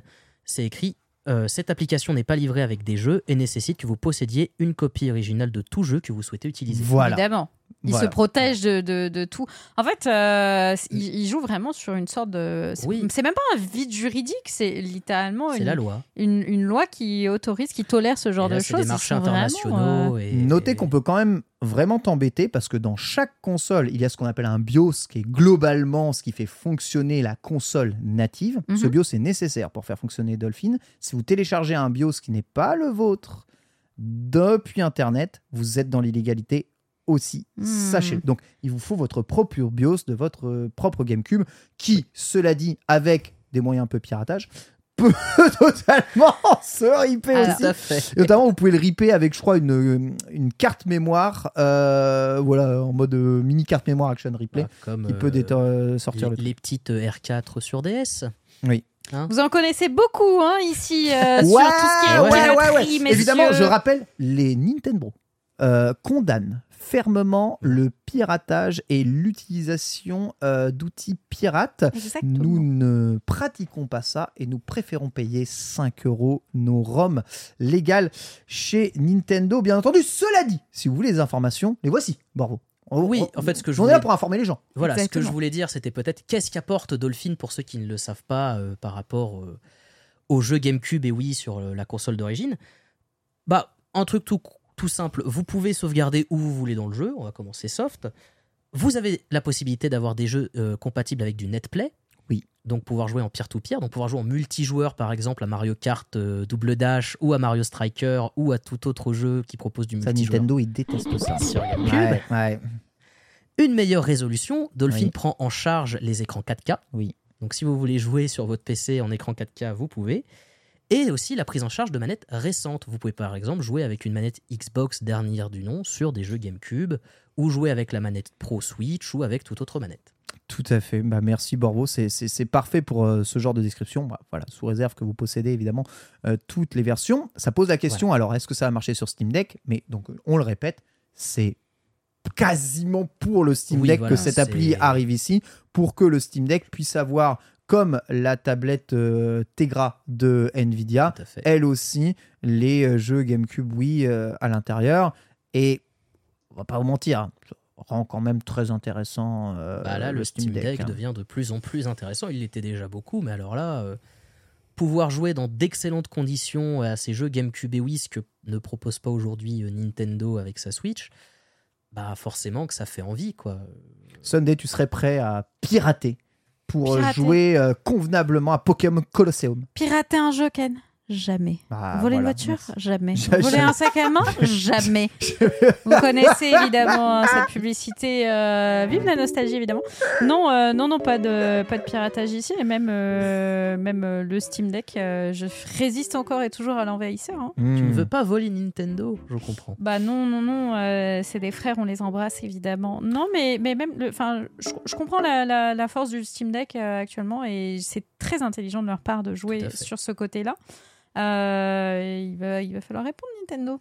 Ouais, bah, répondre la réponse semble être claire. On en parlait un peu la semaine dernière et je vous invite à aller regarder un tout petit peu euh, la, la- la semaine dernière ou écouter l'épisode de la semaine dernière. Mais Nintendo semble vouloir euh, remasteriser quasiment tous ses jeux euh, GameCube parce que, bon, à, bien y regarder, le portage Nintendo Switch Online de GameCube, c'est trop de problèmes. C'est Oui. des jeux trop lourds. C'est euh, voilà pff, un émulateur qui n'est pas sûr de fonctionner parfaitement. En fait, c'est plein de problèmes. euh, tu vois, 4 gigas un jeu euh, ripé, euh, c'est quasiment le- la taille d'un jeu Switch Mhm, en fait. hein, tu vois, donc euh, t'en mets plusieurs, c'est pas possible. Autant, en fait, autant revendre le jeu, les jeux qui sont excellents. Donc, euh, Oui, et puis en plus, ils ont déjà des portages prêts. Moi, je veux dire, ça fait 6 ans que la Switch existe. Je comprends toujours pas pourquoi on n'a pas les Zelda Ouais. HD Wii U, Ouais. Wind Walker et Twilight Princess ouais. sur la Switch. Oh, Twilight Princess, J'ai- parle pas. Je, moi, vraiment, aujourd'hui, prendre un Steam Deck avec Dolphin, ce serait notamment pour rejouer bah, dans de, de bonnes conditions à Wind Walker et à Twilight Princess, parce qu'aujourd'hui, ils sont bloqués sur ma GameCube et Je pense, je pense qu'ils ont peut-être voilà, pas quoi. trouvé la fenêtre pour les sortir ces jeux-là, parce qu'en fait, leur Hmm. calendrier était bien plein Nintendo Ouais, depuis depuis 6 ans. hein. en, en jeu Zelda, ils avaient des fenêtres. hein, je, Ouais. je Tu pense. penses? En Je jeu pense. Zelda, ils avaient. Mm. Même ne serait-ce que, genre, tu sais, on a eu, euh, là, dans les six, six dernières années, un anniversaire euh, Zelda, ils peuvent très bien le, le, le sortir, quoi, en fait. C'est- Parce qu'au final, ils ont sorti en nouveau. Ze- Enfin, en Zelda sur la Switch, on- ils en ont sorti trois, si je ne m'abuse. Si on compte pas euh, Hyrule Warriors, on a eu Breath of the Wild, on a eu euh, le remake de. euh, Le, le petit là, comment Link's il s'appelle euh, Ouais. Link's et on a eu le portage de Skyward Sword. Tout à Ouais. fait. Ouais, ouais. Alors que quand tu compares, bon, Mario aussi, on a eu, euh, on a eu, bah, on a eu Mario Odyssey, Ouais. Mario 3D World, Ouais. Bowser Fury. la, com- la compile avec les trois Mario, New Super Mario Bros. U. New Super Mario Bros. U. Donc, euh, ouais, il y avait- il y avait la place, je pense. Les gens disent, oui, c'est un, peu, c'est un peu de l'argent facile de faire les remasters, mais Ouais. est-ce qu'ils en ont raté un seul Nintendo? Ben non. Vraiment. Là, sur la Switch, Voilà. euh, les remasters, ils sont propres. en Peut-être le, le premier que- à qui on pourrait pointer peut-être un peu du doigt, c'est euh, Advance Wars 1-2, qui est toujours pas Oui, sorti. hein, Oui, mais c'est Mais une autre suis- raison. Voilà, c'est ça. En Ouais. fait, Le jeu sera pas raté, c'est juste ça. que le jeu a aucun intérêt. Quoi. voilà, les pires portages qu'on a eu sur Switch, c'est les portages que tu peux qualifier de feignants. Mais sinon, ils sont, ils sont, ils sont quand même, la qualité est quand même là. Feignant est peut-être un peu trop cher du coup pour ce que c'est. Mais les jeux sont jouables, euh, tu reprends toujours du fun à y jouer. Donc ouais, ils ont... euh, ah, bonjour. Bonjour, Il y, a un- il y a un chat qui vient d'arriver sur le, sur le paquet. On a, on a euh, un tigre, euh, on a un tigre dans le studio. Continue, Borvo, hein, ta phrase. oui, hein. donc non, bah, de toute façon, j'avais plus ou moins fini. Je dis juste que oui, Nintendo sur la Switch, pour l'instant, leurs sorties de portage, ils sont très doués. Et c'est même quelque chose qu'ils avaient porté de la Wii U, parce qu'au final, la Wii U, dans les meilleurs jeux qu'il y a eu sur Wii U, c'était des portages. Donc, euh, ouais, vraiment, je comprends pas pourquoi euh, Wind Walker et Twilight Princess, même sur une compile où t'aurais, allez, euh, je, vais, je, vais, je vais faire le pire scénario possible, où t'as le jeu qui sort en boîte et t'as qu'un seul jeu sur cartouche et l'autre qui est en, en code ouais. à, à des maths à rentrer sur le, le store. au moins, t'as quelque chose. Toi, tu fais ton choix. Moi, moins, moi, je fais le choix de au moins les... donnez-le nous, quoi. Donnez-le. C'est vrai. Pitié. Moi, je vous ai- moi aussi, je fais ce choix-là. Euh, vu la qualité de Metroid Prime, euh, Voilà, euh, oui, oui, oui. Remaster, Metroid Prime est excellent. Je, je prends mille fois, surtout si c'est des jeux à 40 euros. Oui, tu Voilà. repayes ton jeu, mais bon sang, tu l'as. En fait, tu payes aussi pour jouer dans des bonnes conditions, Voilà, c'est un bon support. C'est que tu, d'un Voilà. côté, les gens pourraient dire ouais, tu payes pour jouer à un jeu que t'as déjà fait, alors que sur Dolphin pour l'avoir gratos, ouais, sauf que sur Dolphin, tu payes le prix du Steam Deck, C'est ça, qui est beaucoup plus élevé que le prix de la Switch plus le prix du portage. c'est vrai aussi. Mm, complètement. Complètement. Après, tu peux jouer à tout, mais bon. pff, Oui, tu peux jouer à d'autres trucs, bien mais sûr. tu joues deux mais heures. voilà. Quoique non, sur les émulateurs, ça fonctionne euh, assez longtemps quand même, le Steam Deck. On va passer à la news suivante. hein. Bayonetta 1 est de retour en physique. hein. Vous savez, euh, ces jeux qui ont été en édition limitée en version physique euh, posent bah, évidemment pas mal de problèmes aux personnes qui sont adeptes du physique. On le verra dans le dossier du sel. Vous êtes nombreux à être adeptes du physique en France. Très nombreux à être Mm. adeptes du physique en France. Euh, le physique de Bayonetta est au demeurant euh, tout ce qu'il y a de plus euh, Plutôt avantageux plutôt- ouais, tout ce qu'il y a de plus tout ce qu'il y a de plus honnête hein, bien entendu et sa version du coup physique est aussi très recherchée par les fans sachez que cette dernière est de retour hein, sur le My Nintendo Store au prix de 30 euros ce qui en fait donne un peu une jurisprudence en mode eh bien il restock de Mhm. temps en temps Mhm. des versions physiques euh, épuisées ce qui fait plaisir. Là, évidemment, motivé par la sortie de Bayonetta Origin, peut-être Bayonetta 1 qui lui fait directement suite, euh, ça, fait, ça fait plaisir, mais euh, c'est une bonne nouvelle. Et peut-être que d'autres choses reviennent. Moi, j'attends toujours les manettes Super Nintendo que j'ai jamais pu avoir du My Nintendo vrai. Ils ont restocké la Mega Drive, mais j'aime pas du tout parce que c'est la manette 3 boutons. Ils ont restocké la Nintendo 64 qui est toujours dans le décor justement là-haut. J'attends les restocks euh, de, de, de, de la version Super Nintendo qui est euh, toujours une de mes manettes préférées. voilà. Euh, qui l'a Bayonetta? Non, non, non. Euh, toujours le 3, toujours en train de. Enfin, toujours en projet de finir le 3 un jour, mais euh, pas plus que ça. Je l'ai eu, moi j'ai découvert Bayonetta sur Switch justement. Ok. Et euh, c'est une licence que j'ai enfin, j'ai apprécié, mais c'est vrai que j'ai pas encore acheté le 3 parce que c'est pas non plus le genre de jeu vers lequel je cours le plus. Mais Bayonetta 1 est un très bon jeu et c'est très intéressant de voir Nintendo qui restock des, euh, des choses qu'ils ont eu en, en produits limités parce que s'il y a bien une chose sur le marché du net Ouais. qui monte très cher, c'est les produits Nintendo limités. Voilà, C'est ça. Et c'est une excellente remarque, ça, Borvo, euh, soutenu justement par le, le- le chat, Oui. euh, qui nous faisait aussi cette remarque. En fait, Nintendo, en faisant ça, ils veulent aussi court-circuiter Voilà. le, le marché de la revente parce que des, Ouais. des prix s'envolent. Là, ça parlait des prix justement de Xenoblade euh, Chronicle 2 qui sont juste débilissimes puisque le jeu vaut plus cher aujourd'hui que le jour de sa sortie, quoi, euh, parce qu'il n'y a pas de stock physique et du coup, bah, tu es obligé de passer par le démat pour l'avoir moins cher. Ou comme par exemple, bah, on en parlait tout à l'heure, la, la version physique de la collection Mario 3D Mais oui qui été limitée à la période anniversaire de Mario et derrière bah tu veux le jeu bah tu l'achètes en démat et puis voilà, Sachez quoi, que si vous en cherchez, j'en ai vu il y a pas longtemps au Cultura de 3. Ah ouais En fait, Oh en physique, dans certaines boutiques supermarchés, Ouais. il en reste. Oui, Et genre à 35 balles. hein. oui, Parce oui, que oui. des fois, les gens, ils passent devant et ils prennent pas. Et dans certains coins euh, reculés, euh, qui résistent encore et toujours euh, Parle bien de 3. à eBay. Je voulais faire une référence à Astérix. J'ai failli, euh, je dis, je vais l'acheter, c'est moins cher Ah que bah, oui, achète-le. Fais, fais comme Antistar, achète les trucs euh, Tout à tu fait. les trouves. Bon, sachez que là, par contre, pour euh, Mario 3D All-Star, euh, malheureusement, aucun restock n'est prévu parce que le jeu voulait être en série limitée. Tout à fait. Ouais. C'est un test que Nintendo a fait, que je trouve débile. Euh, je comprends pas pourquoi ils font ça, mais bon, très bien. Allez, soit, euh, voilà, le jeu n'est plus en vente, n'est plus accessible. Admettons, qui sait, peut-être qu'un remake de Mario 64 est à venir. On ne sait jamais. Euh, incroyable, mais vous pouvez d'ores et déjà précommander le Blu-ray du film Super Mario The Movie Mais non. absolument fou. Il est déjà en précommande chez l'enseigne Best Buy American, hein, qui est un peu la Fnac de là-bas, quelque part, et euh, Steelbook avec euh, eh bien, deux Blu-ray disques à l'intérieur, les bonus, plus eh bien, le film en entier, en 4K Ultra HD, ma gueule, hein, donc c'est-à-dire ça rigole pas du tout.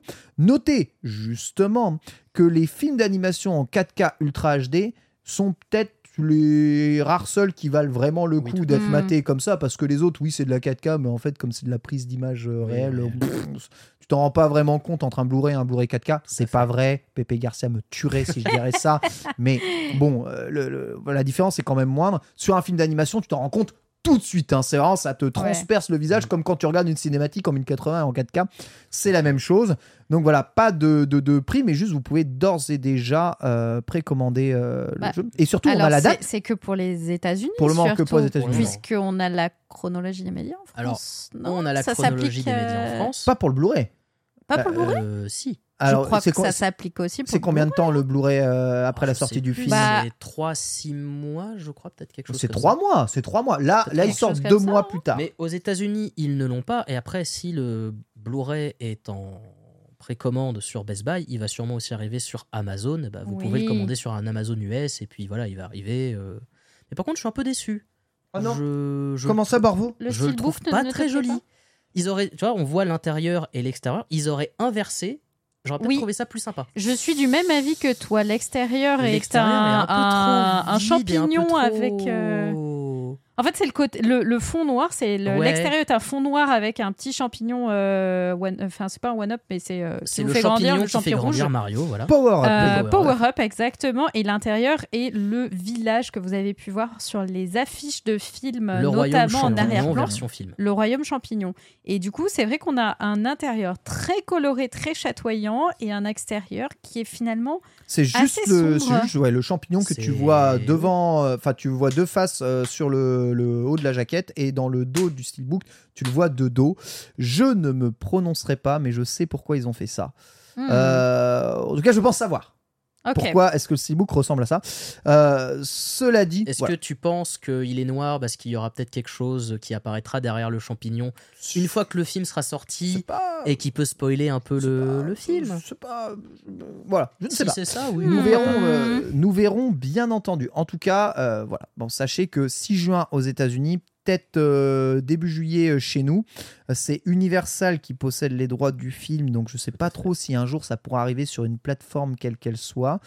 Mais euh, les films Universal, genre les Jurassic Park et tout, ils sortent sur quelle plateforme euh, Ah, peut-être qu'ils sortent un peu partout. Ouais. Ouais. je dirais que c'est peut-être un peu réparti entre Amazon Prime et Netflix. Netflix, et- Netflix a beaucoup de films Illumination. T'as Oui. as comme Ah. les bêtes, t'as moi moche et méchant euh, dessus, donc c'est c'est- c'est pas. Moi, je serais pas surpris de voir arriver le, le film sur Netflix hein, un peu plus tard. Est-ce que, est comme c'est un film à licence, est-ce qu'il n'y a pas un truc où ça va peut-être un peu plus compliqué de la voir, le voir arriver sur une plateforme parce qu'il faut voir avec le possesseur de la licence ou quelque Yes. chose comme ça Il y a peut-être quelque chose comme ça aussi, mais Hmm, peut-être, peut-être. On vous rappelle évidemment que le film sort le 5 avril. c'est mercredi prochain, C'est mercredi semaine, prochain, en date où nous exactement. tournons euh, cet épisode. Date évidemment des Nintendo, hein, mercredi prochain. Du coup, mercredi prochain, on a une spéciale film Super Mario. Pour cela, on sera en compagnie de Ponce et Antistar, voilà, euh, qui euh, viendront nous raconter leur expérience de ce film. Est-ce le film de leur vie? Est-ce qu'ils ont passé un bon moment? Est-ce que bah, c'est niveau euh, le film Super Mario à l'ancienne live action? Vous saurez tout évidemment et nous répondrons en la plus grande honnêteté possible comme à jamais. Vous avez 900 dollars Là, comme ça, tout de suite Ouais. je... Ok, Non. je vais te Non. trouver ça au fond de ma poche. Êtes-vous sûr Car First for Figurines, euh, qui édite une grande majorité des figurines Zelda. officielles de Zelda, et notamment, vous savez, les quatre légendes, Oui. vont publier une nouvelle figurine. Tenez-vous bien de 9 kilos, je crois, euh, Wow. 50 ou 60 cm de haut, de Link sur ce que j'appelle le Kokuho, pour tous ceux qui connaissent le cheval de Hokuto no Ken, le cheval de Rao, tellement il est énorme, cabré comme une Ferrari, avec l'épée euh, lancée, euh, une figurine magnifique, quand même, d'un poids, euh, incroyable. voilà, d'un poids assez, euh, assez ouf.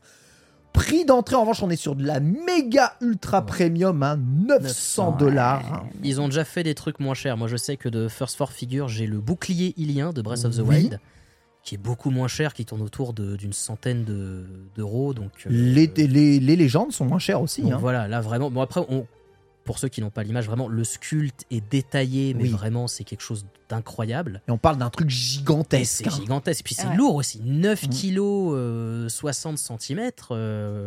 On parle d'une euh, édition limitée numérotée également. Oui, Enfin, vraiment, elle, est, elle est très très belle et il y a le, le détail qui est appliqué dessus. Vraiment magnifique. Je pense que c'est un, un très très bel objet collector. Pas Voilà. pour toutes les bourses, effectivement, parce que c'est vraiment pas donné.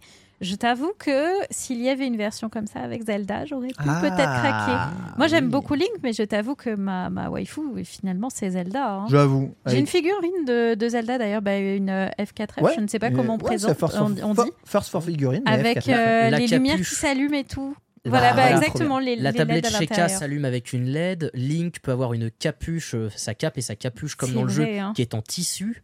Oui, c'est du vrai tissu. hein. Donc euh, ouais, vraiment, euh, et qui a l'air de pouvoir prendre les formes qu'on veut. Je Ouais. pense qu'à mon avis, on peut pouvoir Il la, doit y avoir un, avec un un petit petit fil, un fil de fer, à pour pouvoir l'intérieur. la Sunday modifier la Expert forme. Cosplay, comment on fait? Bah évidemment, c'est ça, c'est du fil de fer à l'intérieur et comme ça, tac, tu peux Les déplacer. meilleures astuces, évidemment. J'en profite pour remercier Dame Dame pour son raid. Merci à Oh, merci. Dame tous Dame. les raiders euh, de chez Dame Dame. Bienvenue dans Nintendo, votre émission consacrée à l'actualité Nintendo. On parlait de figurines beaucoup trop chères pour des bourses de N-Sex, hein, bien entendu. Une émission qui ne connaît Donc, pas la euh, crise. Voilà, exactement. hein. First Figure ne connaît pas la crise. Euh, quasiment tout est déjà vendu. C'est absolument incroyable. On vous parlait du scandale de la fin de l'eShop euh, 3DS et Wii U. Sachez que, bon, il y a des choses qui se sont peut-être pas si bien passées avec cette fermeture, notamment eh bien, euh, au niveau des codes de téléchargement que vous pouviez avoir. Bien entendu, tous ceux qui avaient encore des codes valides ont rushé pour pouvoir les utiliser avant que ça ferme. Et quelle fut leur euh, surprise quand ils ont constaté que ça marchait pas. Oh bah tiens, oh non, ça marche plus. Ça marche plus. Euh, du coup, Nintendo s'est excusé et va prolonger d'une semaine la période sur laquelle vous pourrez revalider vos codes. Euh, voilà, Nintendo. Donc, si vous avez des codes de DLC ou des codes. Alors, pas attention ceux qui vous donnent des points, hein, ça marche Oui. plus les points, Mm. mais des codes qui vous donnent des jeux Oui. Nintendo, vous pouvez les revalider sur 3DS et sur Wii U jusqu'au 3 janvier. C'est 3 janvier?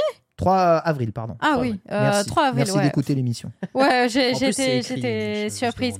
Mais du coup, euh, combien de- de- d'enfants ou de parents vont se faire avoir par des gens qui vendent des codes comme ça après de- qui ne sont plus utilisables? Voilà, Je suis sûre qu'il y en aura au moins un, c'est sûr et certain. Oh, je veux pas être cet enfant qui retrouve son code Oh ici non. sous son sapin et qui essaye de l'utiliser sur sa 3DS. bah, Oh. si c'est jusqu'à l'avril, ça fait un peu short pour euh, scam les gens. Après, oui, si des gens se font avoir après que tout soit fermé, c'est vraiment triste, quoi.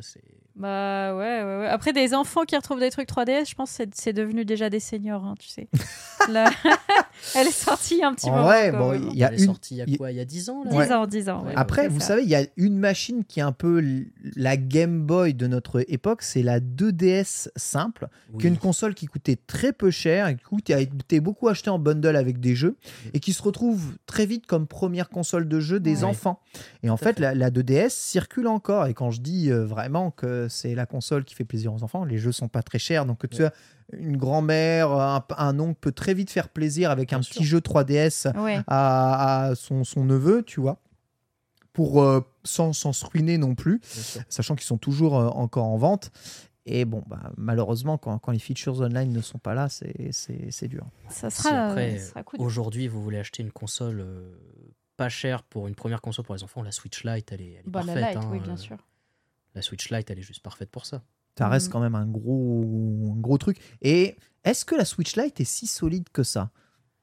Parce que la Je 2DS, sais elle pas. est impétable. hein. Je t'assure, hein, Oui, tu c'est peux la balancer contre un mur, Mais après, euh, tu ça vois, meurt c'est pas. tout le risque des, des consoles pour les enfants. Tu vois, moi, quand j'étais petit, on avait les consoles avec les écrans à clapet, la Game Boy Advance ou euh, la DS, qui étaient aussi très fragiles. Laziarbi dans le chat nous dit la 2DS a été la première console de mes enfants pratiquement indestructible. C'est un argument. En fait, le problème de la Switch Lite, c'est que je te jure que c'est pas indestructible. Oui, bien sûr. Ça, je suis d'accord. Et Imagine en plus, un gosse. si, tu te retrouves avec du Joy-Con Drift dans, sur la, la Switch Lite, t'es un peu, euh, un Ah, c'est vrai dans la galère. C'est dommage, ouais. C'est c'est pas la console sur laquelle il faut que ça t'arrive. hein. Mais, mais voilà. Quoi qu'il arrive, voici, vous êtes prévenus jusqu'au 3 avril pour tenter vos codes. Sunday, euh, petit la fin de Fire Emblem Engage. Tu sais que j'ai toujours pas fini. Mais vraiment, Ah je, suis, ouais je, suis à- je sais que je suis à ça de le finir. Ouais. Mais je trouve pas le temps d'y jouer. Parce que les parties sont interminables à la fin, genre 45 minutes pour un niveau. ouais. C'est trop bien, c'est du pur plaisir. Je crois que vraiment, il me manque deux niveaux pour le finir, hein, même pas. Mais, euh, mais juste, euh, j'ai j'ai pas encore terminé. Je, je- j'avoue. Donc t'as pas fait les DLC. Bah non, j'ai pas. euh, j'ai j'ai des trucs qui se sont débloqués avec les DLC. Parce que j'avais le premier, la première partie des DLC. Euh, j'ai des trucs qui se sont débloqués, notamment des nouveaux champions euh, qui font partie de Fire Champions Emblem. Ouais, enfin des, des comment on appelle ça? J'ai j'ai même plus Héros. Oui, des héros, bah enfin des fantômes là, machin. Champion Non, c'est comme. Ouais, Des je- waifus là, les trucs qui Non, draguent les weebs là. Écoute, en tant que fan des jeux de combat, à chaque fois qu'on appelle un perso un champion, j'ai envie de tout casser. C'est À chaque vrai fois qu'on appelle une super une ulti, j'ai envie de tout détruire. Mais mec, je viens de League of Legends. Mais Moi, oui, j'ai mais- que ces termes-là. League of Legends a utilisé des termes, je sais pas pourquoi ils ont utilisé ces termes-là alors que tout existait avant. Bien sûr, mais c'est un scandale. Un perso, c'est un perso, une super, c'est une super, une ultra, c'est une ultra. Qu'est-ce que c'est que ces champions et ces Appelons des héros des héros, Fire Emblem quand même. Oui, bah c'est des, des emblèmes, quoi. Littéralement, le terme, c'est emblème. Et, euh, et du coup, euh, mais je crois que je suis en train de me faire giga spoiler là. Oh non, non, si, non. si, si, hein, non, non, c'est- juste quelques images du DLC. euh, ouais, bah, je vois des persos. je vois des trucs que j'ai pas vu, quoi. Mais, mais effectivement, j'avais des, des, hum, j'avais des trucs qui s'étaient débloqués de Fire Emblem Free Houses. Ah Euh, ouais. J'avais reconnu certains personnages et tout. Donc, euh, il y, a, il y a beaucoup de contenu. hein. En tout cas, ce jeu, euh, si même j'ai eu quand même quelques critiques que je, euh, je trouve toujours justifiées, notamment au niveau du scénario, qui, je suis désolée, mais même moi qui suis une weeb, c'est trop weeb pour moi. Et alors, vraiment, euh, je, je, C'est je- trop. c'est trop weeb et c'est trop C'est cliché trop sur le weeb. scénario. Néanmoins, en termes de contenu, il se place vraiment là et t'en as pour ton argent. 5 avril, c'est le dernier ajout du pass d'extension de Fire Emblem Engage. Je ne sais pas s'il y aura un autre DLC un jour, mais en tout cas, sachez que 5 avril, vous avez Voilà. tout le jeu. Mm. Du coup, après être allé voir le film Mario, vous pouvez rentrer chez vous et télécharger le dernier, le dernier DLC. Exactement. Exactement. C'est fou que ça soit sorti aussi vite parce que le jeu est sorti en janvier. Ouais. Euh, il est sorti en janvier avec immédiatement la première vague euh, Mhm. disponible de DLC. vrai, C'est vrai. Et ils ont, ils ont enchaîné, ils ont rushé le contenu euh, dessus. C'est marrant. C'est pas trop leur stratégie habituelle pourtant Mhm. de, de faire comme ça. Ils mettent longtemps, hein. genre je pense à Mario Kart, euh, bon les, les DLC sont infinis. Non, mais même, il y, a- il y a des jeux, c'est Euh, sur un an que s'étale ouais, un peu la, série oui. des mises à jour. Et là, c'est vrai, Fire Emblem, euh, ça sort, euh, tout arrive dans la, dans la foulée. Hmm. Mais je pense qu'ils veulent pas parasiter la sortie de Zelda. Donc Mm. euh, en vrai, ils se disent ça Ah. sert à rien de sortir les trucs après. Les gens vont jouer à Ou est-ce Zelda. qu'ils avaient déjà vrai. prévu tout le contenu et ils en ont enlevé pour en mettre dans un pass d'extension? Ah Notez qu'on n'a pas entendu parler de passe d'extension de Zelda hein, non plus, hein, pour Oui. le moment. Alors, Bah, s'ils pas, font pas tout de suite. Comme Breath of the Wild, le pass d'extension est sorti 6 mois, 1 an après le C'est jeu. ça, Oui, c'est c'est ça. ça. Mais tu vois, Fire Emblem, le jeu sort, le pass d'extension avec. Xenoblade, le jeu sort, le pass d'extension avec. Bon, c'est bon, c'est un jeu d'aventure, Zelda, mais ça se rapproche de ce qu'on appelle les action RPG. Mhm. Enfin voilà. Zelda, non, on n'annonce Ouais. pas de pass d'extension, c'est le jeu point. Et ensuite, Bien après, bah, si ça marche, on ajoutera des Bah, c'est comme, tu sais, ils ont pas parlé de- d'ajout d'un mode difficile dans, Breath- dans Tears of the Kingdom comme il y a eu dans Breath of the Wild. Ou... Hmm. À fait Sunday. Je me demande si on avait entendu parler du pass d'extension euh, pour Fire Emblem avant. C'est-à-dire que quand il est sorti, ils nous ont dit à ce moment-là, il y a le pass d'extension. Ah. Mais je ne sais pas si dans la communication avant, ils avaient mentionné ou non. Je ne me, je ne me souviens plus. Et puis, avant euh, d'avoir eu un pass d'extension dans Breath of the Wild, il y avait eu plein de DLC, enfin plein de Oui, petites plein mises à jour et gratuits. DLC gratuits qui étaient sortis. Dès juin, on avait le Master Mode, tout à Tout fait. à fait. Ouais. Et on avait eu des tenues en plus, je crois, avec euh, Yes. quelques DLC gratuits, des trucs comme Puis ça. les Amiibo étaient déjà des DLC quelque Les. Amiibo étaient Hmm. déjà des DLC, oui. voilà, même si c'est pas du download contents, mais c'était euh, eh bien des ajouts en plus. Euh, bon plan pour terminer hein, cette petite news. hein. sachez que euh, vous pouvez tester le Nintendo Switch Online gratuitement. Mais oui, quand c'est gratuit, on adore ça, ça fait toujours plaisir. Donc si actuellement vous n'avez pas encore le Nintendo Switch Online et que vous voulez l'essayer, j'ai une très bonne nouvelle pour vous. Il vous reste encore 5 jours pour en profiter. Vous pouvez aller directement récupérer sur My Nintendo votre petit essai gratuit et puis en Oh. profiter euh, pour aller voir comment le online fonctionne. C'est-à-dire, euh, voilà, je ne répondrai pas plus. Mais, non, mais s'il euh, vous plaît. Oh, je touille, je touille. Eh, ça permet de pris, jouer aux jeunesses aussi. Hein. Ça, ça- oui, c'est vrai, ça permet de jouer aux jeunesses. Ah voilà, Ça, ah, tu voilà. l'as dit. Ah. C'est vrai. Mais, euh, Et à mais Tetris voilà. 99. En vrai, c'est sympa, c'est gratuit. Profitez-en si vous n'en avez pas encore profité. N'oubliez pas, hein, le Nintendo Switch Online vous donne accès à Tetris 99, euh, aussi à Pac-Man 99. euh, Attends, à- mais c'est pas le plus, ça Non, non, sans le Ah, plus. c'est juste Tetris, le online. Tetris, c'est le online. Ah. Et Oh, Tetris c'est 80 c'est généreux. Oh, oh, oh, merci. Sur ce, le dossier du jour.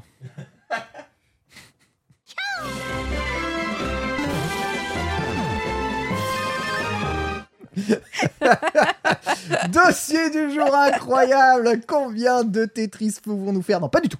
Les chiffres du sel, donc le syndicat des éditeurs, est paru. Sachez que le sel est un syndicat qui euh, eh donne la tendance et le tempo de l'ensemble du monde du jeu vidéo français notamment, et ces chiffres sont d'une précision assez incroyable et sont aussi d'une richesse assez euh, eh bien folle grâce à eux et à leur site hein, que vous pouvez retrouver directement, vous tapez cell.com, c'est eux qui organisent notamment aussi la PGW.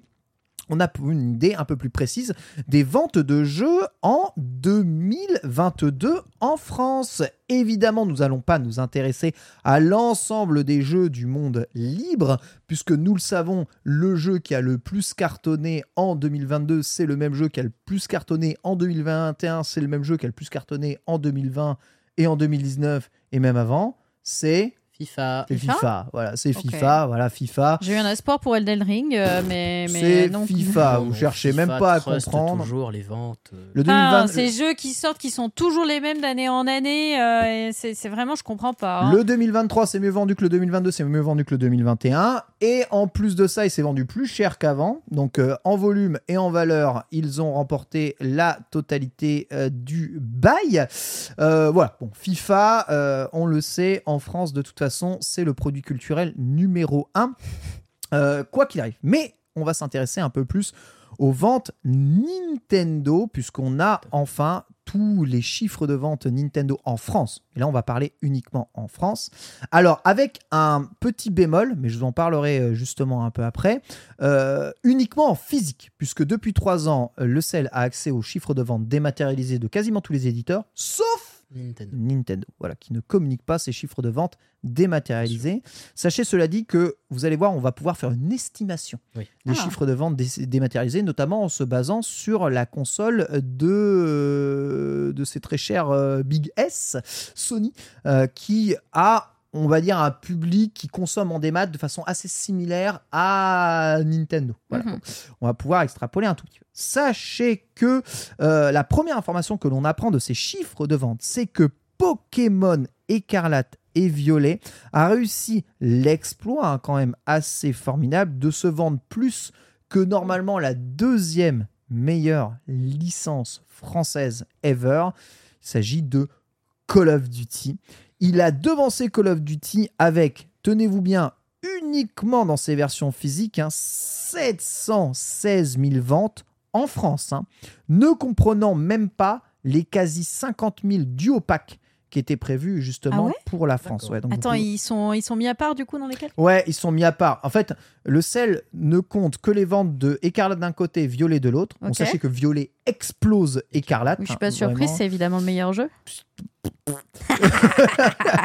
Et qu'il ne compte pas les double packs, c'est un autre jeu. Ok, trop bizarre. Donc si vous comptez les double packs, c'est 50 000 double packs vendus, donc deux jeux à chaque fois, donc c'est 100 000 ventes de, de, de Pokémon en plus dans, dans les packs, ce qui porte le jeu en physique, en physique à 816 000 ventes, le mettant au-dessus de Call of Duty. Si on regarde un peu l'historique des ventes, je remercie d'ailleurs Oscar Lemaire et son site Ludostri, hein, qui compile un peu tous les résultats des chiffres de vente ici. En France, euh, Pokémon Écarlate et Violet est ni plus ni moins que bah, la meilleure vente. Alors attention, hein, pour le moment, depuis euh, Soleil et Lune, qui a réalisé le record absolu avec 800 000 ventes totales. hein. Par contre, Soleil et Lune, on l'a en total. Et euh, bah, euh, Scarlett et Violette, on l'a que, que depuis qu'il est sorti. Bien Quoi. sûr. Que les ventes de Soleil et Lune ne se vendent pas. Savez-vous pourquoi Soleil et Lune été le jeu le plus vendu en France euh, d'ailleurs? Peut-être que ça en étonne plus d'un parce que c'est vraiment un jeu de merde. Euh, ouais, mais tu arrives sur le dernier jeu Pokémon qui est sorti sur euh, Bien joué, le chat. Et Le chat, euh, le chat c'est Sunday. le, le chat là? Le chat sait pourquoi Soleil et Lune est le jeu le plus vendu. Moi, je, je partirais sur l'idée, c'est le dernier jeu sur DS, Dernier donc jeu le parc DS. est, est le plus Parc développé. installé, c'était une très bonne raison. Il y a pas eu un film qui est sorti Un au même moment Film au même moment, et qui a pu du coup booster les ventes. T'es pas euh, loin. ça serait euh, quoi La série. Ah, la série, La série la, enfin l'animé. Oui, l'anime. Non, vous avez tout faux. C'est parce qu'en fait, le jeu arrive en pleine folie Pokémon Go. voilà. Ah, Et mais Pokémon oui, Go en mais France oui, mais oui. A été un, un, un raz-de-marée total, un succès absolument total, relançant une hype Pokémon, le jeu Pokémon Soleil et Lune sortant dans la foulée. Donc je vous rappelle, l'été pour Pokémon Go et novembre pour Soleil et Lune. Ah oui, donc timing Le est jeu- parfait. Quoi, le jeu a subi Ouais, un ouais. effet Pokémon Go. Ah tiens, Pokémon c'est trop cool, je vais me remettre à Pokémon. Bien joué évidemment le chat, voilà pourquoi ils sont devant. Et bien sachez que Scarlett et Violette va peut-être réaliser l'exploit en France.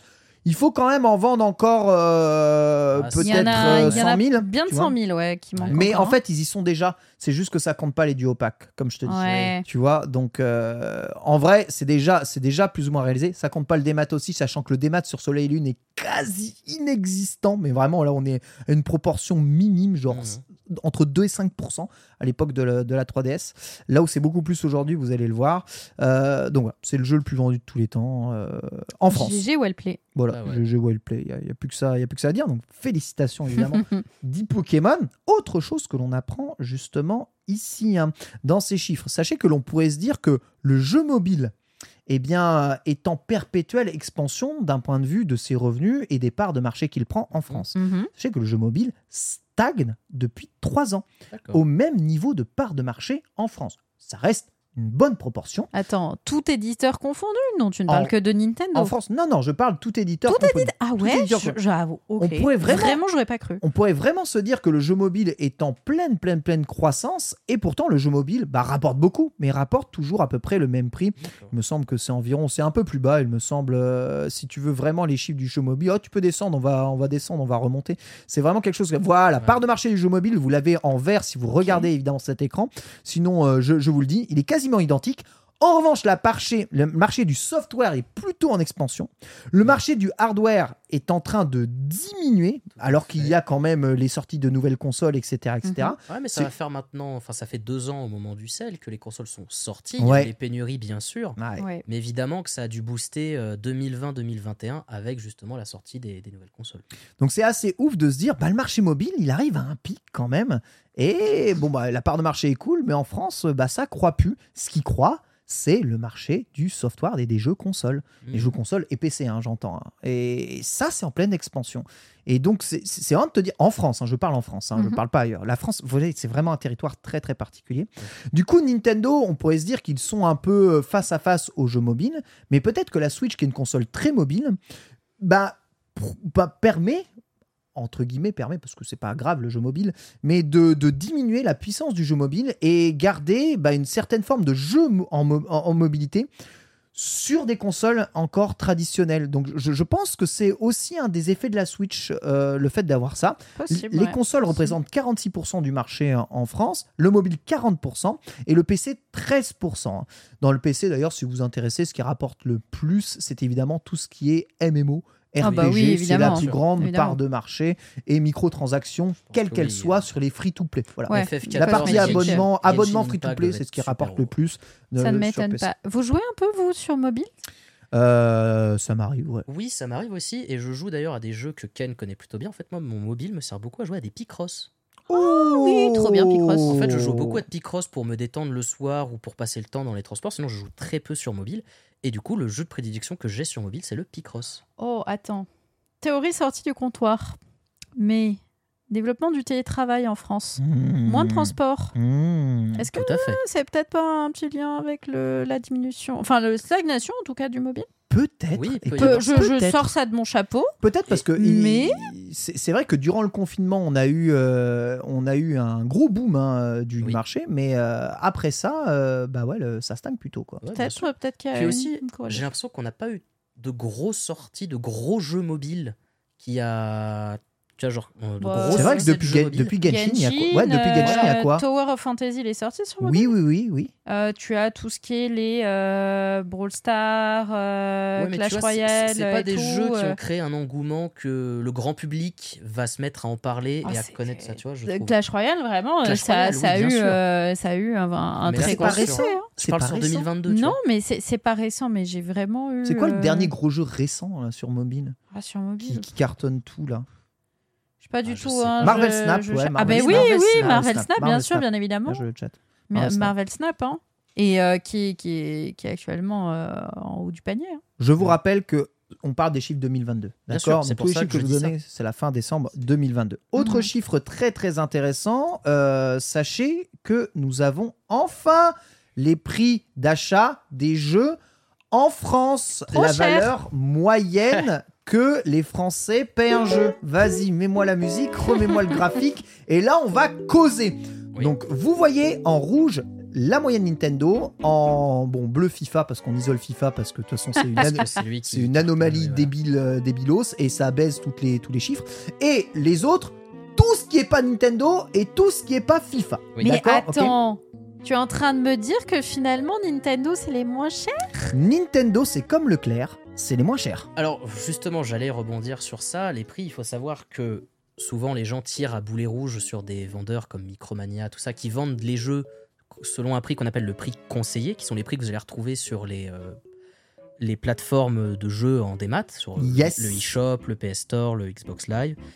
Mais très souvent, en fait, le, le prix qui va fausser euh, peut-être la courbe, justement, à voir ces jeux à 50 euros, tout ça, c'est les prix des jeux en grande surface Oui, qui sont moins C'est chers. vrai, ils sont Parce beaucoup fait, moins chers. La ouais. stratégie des grandes surfaces, c'est que tu vas faire tes courses et en même temps tu te dis Oh bah tiens, il y a un petit jeu là qui est à, à 50 euros, à 40 euros. Oh bah tiens, je vais le prendre pour mon gosse ou je vais le prendre pour moi. Mm. Et notamment, je pense que c'est aussi pour ça peut-être qu'ils isolent FIFA. FIFA étant un Ouais, jeu qui de grande vend, surface, qui est un ouais, cas à ouais, part dans ouais, le monde du jeu vidéo, c'est un jeu de grande surface. oui. C'est le jeu que les, la- la- les familles elles vont acheter euh, pendant qu'elles font leurs courses. Et puis voilà quoi. C'est et les jeux Nintendo, bah c'est un peu pareil. C'est com- Vu que c'est des complètement jeux pour pareil. enfants. C'est complètement pareil. C'est vrai que beaucoup de jeux Nintendo s'achètent aussi en grande surface. Cela dit, bon, notez évidemment le boom énorme. On va quand même remettre Oui. un peu l'église au centre du village, mais entre 2016 et 2017, parce qu'on parle beaucoup de l'augmentation de 10 euros des prix des jeux Ah euh, sur PS5 et Xbox Series X. Mais Nintendo, entre la 3DS et la Switch, ils ont mis une douille gigantesque, passant d'une moyenne d'achat de jeux de 37,5 euros en 2016 à, tenez-vous prêts, euh, les petits amis, 53 euros. Je pense que si ça. tu mets le curseur Ouais, dessus, Ouais, 50. 52 euros en 2017. Dès que la Switch est arrivée, Bah, tous bah, les jeux Nintendo ont pris pris 10 balles, 15 euh, balles. ouais. C'est 10 normal, balles, ouais. vu que la moyenne avant, elle va se faire entre les prix des jeux Wii U, qui vont être des jeux vendus prix console de salon, donc à des prix forts, Oui, et les jeux 3DS, qui sont des jeux qui vont être vendus prix console portable, donc moins cher. Bah, arrivé à la Switch, Nintendo fait, bah, on, vit- on vend nos jeux prix console de salon, même si on y joue en portable. mais malgré ça, ils sont toujours restés moins chers que Tout à fait. Attention, cela dit, lorsque je vais vous parler de ces chiffres, je vous parle du chiffre moyen de la valeur de l'achat d'un jeu sur une machine dédiée, d'accord? C'est-à-dire que ça comprend les promos. Ok? Mm. Donc Mhm. là, vous, là, c'est les prix moyens d'achat d'un jeu avec des promos de jeu, avec des trucs comme ça. Ok, il faut bien vous rendre compte que ça, et pas à la sortie, hein, n'importe quand. C'est quoi la valeur moyenne d'achat d'un jeu d'un français? En 2022, sur Nintendo Switch, la valeur moyenne d'achat d'un jeu en France était de 48,7 euros. Ouais, D'accord? Pas de surprise. donc soyons très clairs, si, si la moyenne hein, est de 48,7 euros, il y a énormément de personnes qui paient leur jeu 59,9. hein. Parce que les jeux à 30 euros, il y en a beaucoup sur Switch, des jeux à 15 balles, il y en a énormément sur Switch. Et croyez-moi, On ça fait un petit sondage dans le chat pour Ah, savoir qui paye voilà. ses jeux au prix fort. C'est, c'est vraiment pour, pour, pour, pour bien que vous vous rendiez compte, si vous, si vous pensez faire une affaire en, en payant vos jeux 48 euros, euh, machin, vous êtes juste dans la moyenne, mais une moyenne. C'est-à-dire que une, une majorité des gens vont payer les jeux plus cher que ça. Mm. Puisque, Bah, pour le démat déjà. Exactement, bah, pour le, si pour si le tu prends en compte le démat, c'est toujours. Bah, moi, je euh, paye, plus mes fort, jeux, hein. je paye mes jeux 49 euros en dématérialisé. hein, je vous ai expliqué avec Oui, les avec hein, l'astuce du- l'astuce et- euh, des bons Nintendo. Mais enfin, moi, je, suis vraiment de cette team des, des jeux des maths que je paye au prix fort euh, Mm. quand je ne peux pas les prendre avec le, le ticket parce que je préfère la version des maths aussi. C'est Il y vrai. a une, une vraie préférence sur ça. Euh, mais après, euh, je réfléchis en grande surface, ils sont plus à 45 en vrai, les, les Ouais, jeux quand ouais, ils tu sont- ils trouves sont moins à chers. Ils sont ce 60. moins que je chers. dis, ils sont moins chers en grande surface. Et c'est pour ça que ça fausse un peu le, le- le- le petit graphique. Et d'ailleurs, j'aime beaucoup le petit texte qu'il y a aussi sous le graphique qui explique que FIFA est un peu compté à part parce que euh, comme il se vend moins cher sur Switch, bah, ça fait un peu baisser sa moyenne. Tout à fait. Hmm. Et aussi, quand ça parle des jeux Nintendo, ça parle aussi par exemple que ça fait le calcul entre les jeux qui ont les prix les plus élevés, comme Zelda Breath of the Wild Oui. ou Smash 70 Bros, balles, ouais. ou les moins élevés, comme One to Switch et euh, euh, ça, je te dis. 51 jeux euh, mondiaux. euh. Ouais, 51 jeux indémodables, qui est un des Ouais, jeux les 51 jeux indémodables. plus vendus en France en 2022. Voilà, vous allez le voir, il, est dans, il est dans le top 5. En physique. Non, euh, One to Switch, pardon. Oui, non, pas One- to Switch. Comment Non. il s'a- non, comment il s'appelle? Switch Sport, pardon. Il n'a pas été vendu plein pot, Switch Sport. Si, il a été vendu Switch plein pot, Switch Sport. Je crois qu'il a Ah, été. Je crois qu'il il était un été peu vendu plus. plein pot. Non, non, je crois qu'il petit était peu un, en dessous, un tout petit peu en dessous. Enfin bon, des jeux comme 51 jeux indémodables, comme One to Switch qui était pas très cher, comme euh, Metroid Prime aussi qui était moins cher, Oui. comme euh, Mario 3D All Star qui était aussi moins cher. Bref, tous ces jeux-là euh, sont quand même vendus à 200, 300 000 exemplaires et font énormément baisser la moyenne des prix. Donc c'est ça qu'il faut vous rendre compte, c'est que beaucoup de gens paient beaucoup plus que les 49,7. Bien sûr. Donc, si vous faites des affaires, sachez-vous que le chat et ceux qui écoutent les Nintendo ne sont absolument pas représentatifs de ceux qui paient des jeux vidéo. Et j'irai même encore plus loin, puisque si on regarde quand même un tout petit peu la moyenne d'achat d'autres types de jeux, FIFA, hein, mon, mon gars, mais FIFA, hein, c'est c'est juste abusé. hein. Le prix d'achat moyen de, de FIFA, 60 balles. il est de 60 60 C'est ouf, hein. euros. hein. 60 euros en 2020. non, mais moi, 61,1 euros. hein. Call of Duty.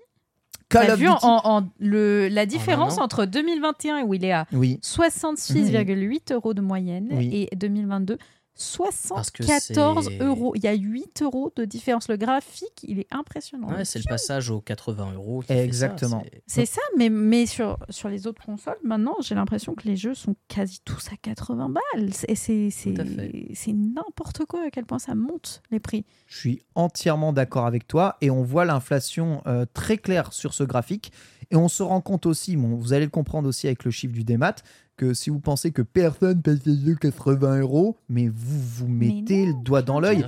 Et c'est même pire que ça. Si vous regardez en dématérialisé, Oh, en la valeur moyenne de l'achat de Call of Duty, il est de 82,6 euros, puisque en majorité, hein, les gens paient la version à 100 euros précommande plus DLC inclus. Ouais. Voilà.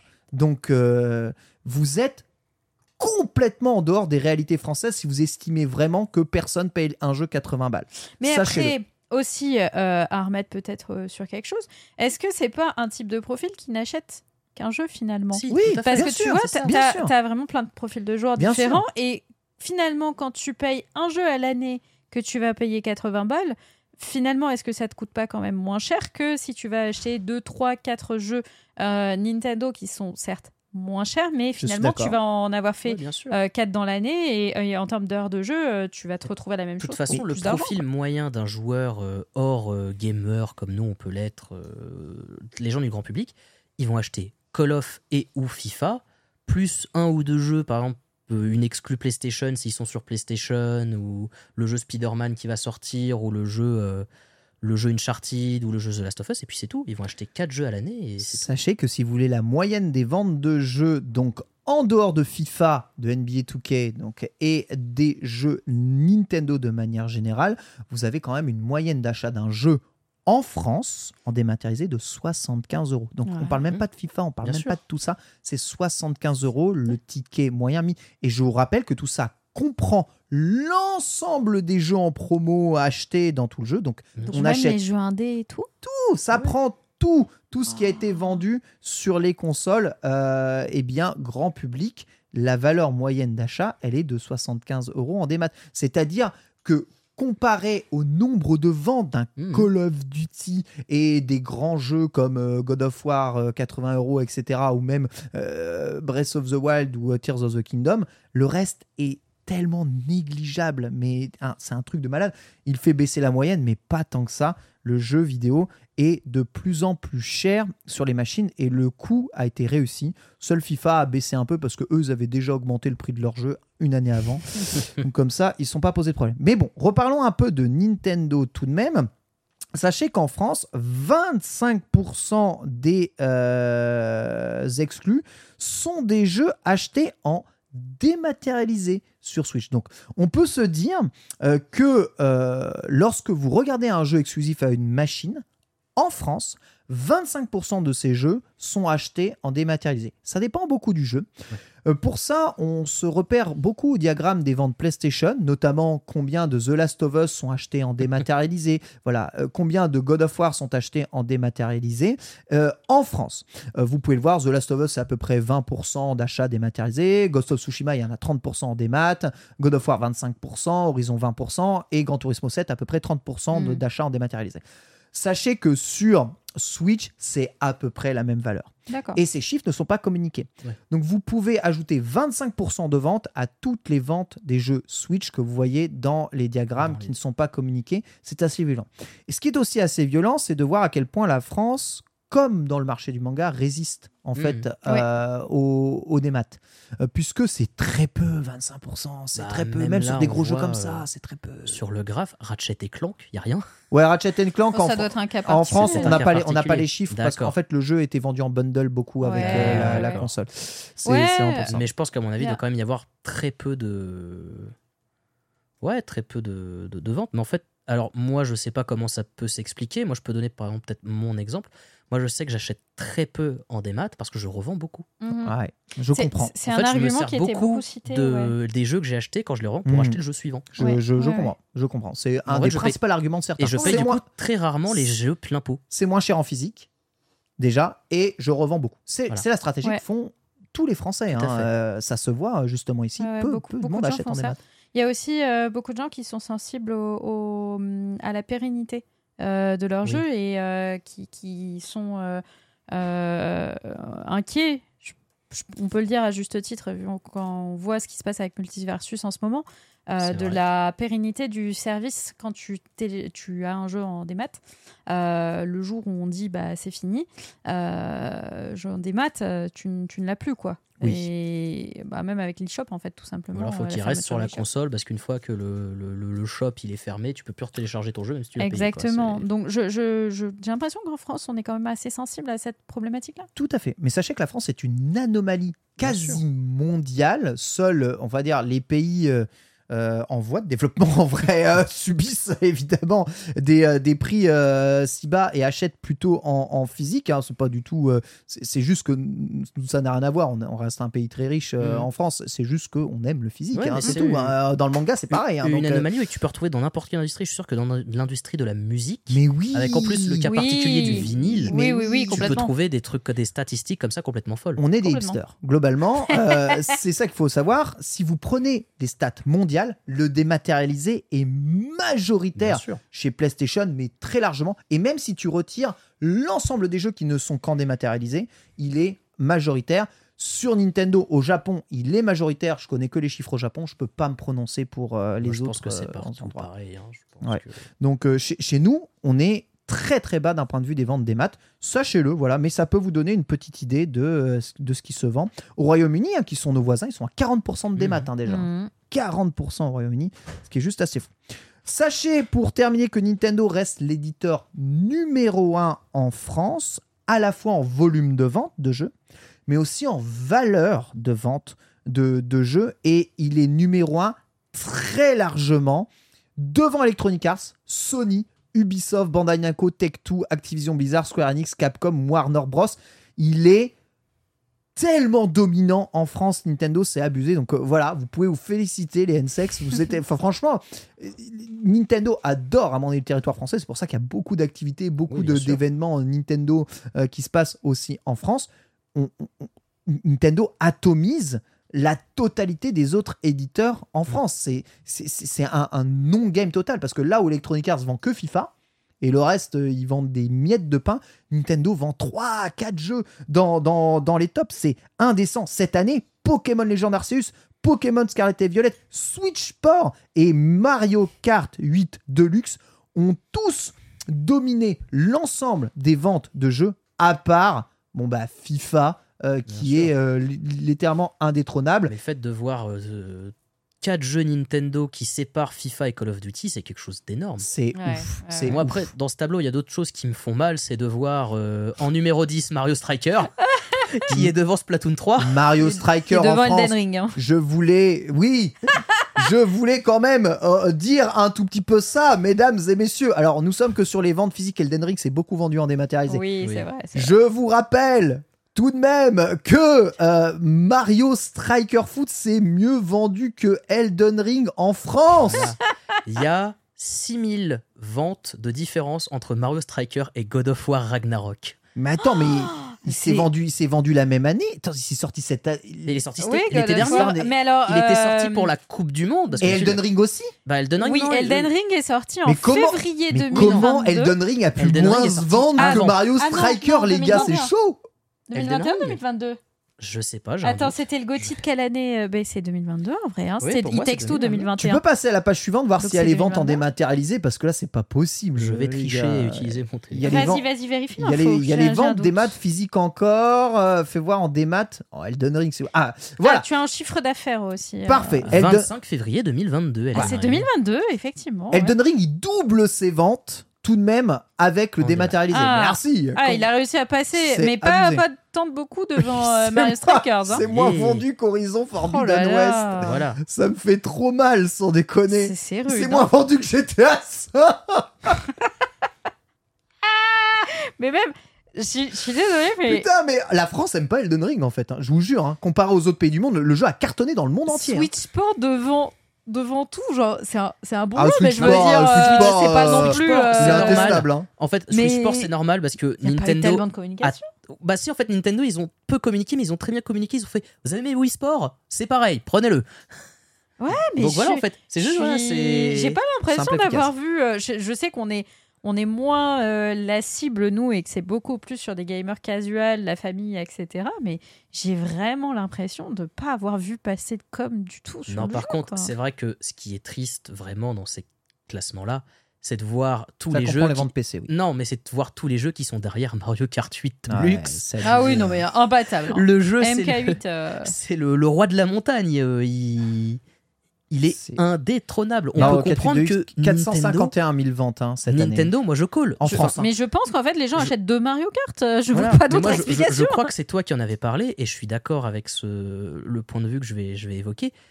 Il y aura pas de Mario Kart 9 sur la prochaine console Nintendo. C'est- Bah Non. si, Va si y c'est avoir- pas rétro-compatible. Va y avoir Mario Kart 8 Ultimate avec le contenu de Mario Kart 8 Deluxe et le contenu des DLC. Et ça va encore se vendre par palette pendant des siècles. Sachez, cela dit, si vous vous intéressez un peu aux ventes euh, en termes de, de chiffres euh, que ça rapporte, donc euh, combien de, de- de- de- d'argent est-ce que ça rapporte Call of Duty euh, Modern Warfare 2, qui est quand même euh, relativement en dessous en termes de volume de vente, rapporte quand même deux fois plus Oui, que mais Pokémon Légende C'est Arceus. ce qu'on hein. avait vu dans Il y a les, les achats in-game, C'est évidemment, abusé, qui c'est sont abusé. les skins. Les, Les gens achètent, comme ça. les gens achètent du vent, Ah, mais oui, une fortune. Mais bien sûr, il faut, il faut se rendre compte qu'aujourd'hui, la, la politique de, de skin, si, si les éditeurs continuent à en faire euh, d'année en année, c'est que ça marche. Complètement. Ils se font leur beurre là-dessus. C'est Voilà, en tout cas, c'était un peu ça. Donc sachez, euh, félicitations les N-Sex, hein, vous êtes toujours euh, eh bien, les numéros 1 en France. Alors, et en plus, vous pouvez vous féliciter d'autant plus puisque globalement, ceux qui achètent FIFA et Call of se font littéralement arnaquer puisque euh, voilà, vous payez vos jeux moins cher que n'importe qui ailleurs et vous en achetez beaucoup. Donc on voit en plus qu'il y a une richesse. Notez qu'il y a une grosse, deux grosses déceptions quand même cette année en France. Première déception Splatoon 3, qui est quand même euh, Il pour un jeu qui a bas. il est bas. cartonné oui. qui est très bas. Deuxième déception, Kirby and the Forgotten euh, Land, qui est quand même relativement bas, je trouve. Bah, hein, d'un côté, hein. il est bas, mais d'un autre côté, c'est quand même un jeu Kirby qui n'a pas eu une mise en avant énorme ces dernières années. Non, le jeu, oui, a été Ah, mis tu en veux dire avant. la licence mais Kirby la licence euh, Kirby oui, n'a oui, pas oui, eu une grosse mise en avant. Justement, je pense que la sortie du jeu a permis à Nintendo de se dire ok, on sort le dernier Kirby qui est sorti parce que la licence a eu un regain de popularité. Exactement. Mais la licence n'est pas non plus une licence énorme en termes au- auprès du grand public. quoi. C'est Bah, il, C'est vrai. il commence à peine à la, à la mettre en avant. Voilà, quoi. Mais j'ai même serais envie pas- de dire que Je serais pas justement, surprise que plus tard. euh, le monde oublié, c'est presque une renaissance de la licence auprès du grand Ouais, public. fait. Ouais, ouais. dire. Mais de toute façon, on peut dire ça de presque tous les jeux Nintendo qui n'avaient pas de gros succès auprès du grand public qui sont sortis sur Switch. Ouais. Presque tous, c'est une renaissance auprès du grand public et ils cartonnent et il il y a un regain de popularité énorme qui, qui se fait. En tout cas, sachez-le, vous êtes exceptionnels, les Français, C'est vrai, puisque merci. vous êtes un marché unique pour Nintendo dans, dans le monde, hein, et euh, en fonction que vous apprenez. Alors, vous n'arrivez toujours pas à battre FIFA 2023, donc oui, le, bien sûr. le joueur de Call of FIFA vous est toujours supérieur, mais qui sait, qui sait peut-être que Breath of the Wild ou Tears of the Kingdom changera la donne cette année. Est-ce que Tears of the Kingdom peut devenir comme Animal Crossing, qui a été le seul jeu à réussir cet exploit une fois dans sa vie, réussir à devenir le premier produit culturel français devant FIFA Du coup, tu prophétises un nouveau Covid juste après la sortie de Tears of the Kingdom Parce qu'on va pas se mentir, hein, euh, si Animal Crossing a eu le succès qu'il a eu, c'est parce qu'on était tous bloqués chez nous et que c'était le jeu du moment. Je ne sais pas. Enfin, euh, voilà, on a quand même de quoi faire. Qui croit Qui croit Qui croit Tears of the Kingdom ici euh, dans, le, dans le chat supérieur à FIFA 2024 en France? J'y crois, moi, euh, enfin, je le, le jeu en lui-même, j'y crois très fort, mais qu'il surpasse FIFA, ça me semble très dur dans la mesure où Animal Crossing était un jeu grand public qui s'est adressé à un public très casu, etc. Là où TOTK reste, un, reste un Zelda et beaucoup de gens n'oseront probablement pas euh, si, si. Et surtout, c'est qu'il y a des gens qui, se sont risqués à Breath of the Wild, qui se sont Ex- dit Ok, c'est trop dur pour moi. Exactement. J'ai des amis comme ça, j'ai une amie comme ça qui euh, galère un peu sur, sur le jeu. J'essaie de la coacher un peu euh, sur le jeu, être là, mais si, tu vas voir, c'est trop Ouais, bien. c'est- ouais, ouais. Beaucoup, beaucoup Mais voilà, le, qui le ont- jeu est un peu dur pour un grand public parce qu'il propose tellement de choses. euh, Oui, il est créatif. il est tellement touffu que Ouais, ouais, il y a des gens qui peuvent se retrouver perdus là-dedans. so- sondage. Et- je veux, et je même- veux un mais- sondage dans le chat. Ouais, sondage. très, Je fais très sondage. intéressant. Je veux, fais sondage, je fais sondage. Qui, qui croit, qui croit euh, Tears of the Kingdom se vend plus que FIFA en France? Moi, je, je te dis, je ne pense pas pour ce public qui est moins justement grand public, alors que le foot, bah, ça parle à tout le monde. Et, euh, et je pense que Voilà. Zelda. Mais l'aventure, ça parle à tout le monde aussi. oui, bien le- sûr, mais Après- certains, vivent leur aventure euh, Après- chez eux, tu vois. Je mettrais peut-être aussi un point par rapport à FIFA 2023 qui s'est très bien vendu. Il s'est Oui. vendu juste avant la Coupe du Monde 2022. Ah vrai. Bon. si on revient au chiffre de vente de FIFA classique, peut-être ça passe. Peut-être que Tears of the Kingdom, ça peut passer. Après Tears of the Kingdom, on est sur un jeu qui est une suite vraiment directe Ouais, en d'un plus, c'est jeu. une suite. Donc, c'est une suite d'un jeu. Il sort en milieu d'année dans une période quand même où les ventes de jeux sont pas énormes, énormes. Le mois de mai, c'est pas connu pour être un mois qui fait vendre beaucoup de jeux. Et on est quand même sur un jeu qui est bloqué sur une seule console, même si c'est une console qui se vend énormément. Donc je ne pense pas que Tears of the Kingdom aura le, le droit d'être devant FIFA euh, dans les meilleures ventes euh, en France. Par contre, il aura le GOTY. Ça, je, Ouais. je, je colle, je colle maintenant avant la, la- la suite de l'émission. On peut noter, alors c'est pas une émission Sony, mais euh, la, la bonne santé grâce à God of War, Horizon et Gran Turismo 7 de Sony. Mais encore une fois, hein, si, si Sony a quand même une bonne santé et des bonnes ventes sur ses jeux, ces jeux font 300 000 ventes Hmm. en France. Ce qui drive évidemment la santé de PlayStation, c'est FIFA et Call of Duty. Mais genre, Bien sûr. à- enfin, tu vois, pour un FIFA, un Call of Duty, tu peux additionner la totalité des ventes de l'ensemble de leurs licences euh, Sony sur l'année. Tu n'arrives même pas à la moitié. En fait, c'est chaud. C'était un des arguments de Sony sur le rachat de Activision Blizzard par Xbox. Il disait oui, mais non, nous en fait, le Call of Duty est une licence, même si elle- on ne l'est pas propriétaire, elle est associée à notre console et à notre ADN. En fait, Euh, les gens, ils achètent souvent Call of Duty sur PlayStation, qu'ils disent c'est un jeu PlayStation. C'est C'est totalement vrai. Sachez que 77% du chat ne croit absolument pas en TOTK qui se vend plus que Il FIFA va 2024. Très bien Mm. se En vendre. Moi, pour moi, c'est le, ça va être le, le deuxième ou troisième meilleure vente de jeu, en, le meilleur vente en France. Mais il sera pas premier, je pense pas. Eh bien, écoute, on va le voir tout de suite en décortiquant justement le gameplay qui nous a été offert par euh, Aonuma. Euh, c'est le deuxième dossier. C'est parti.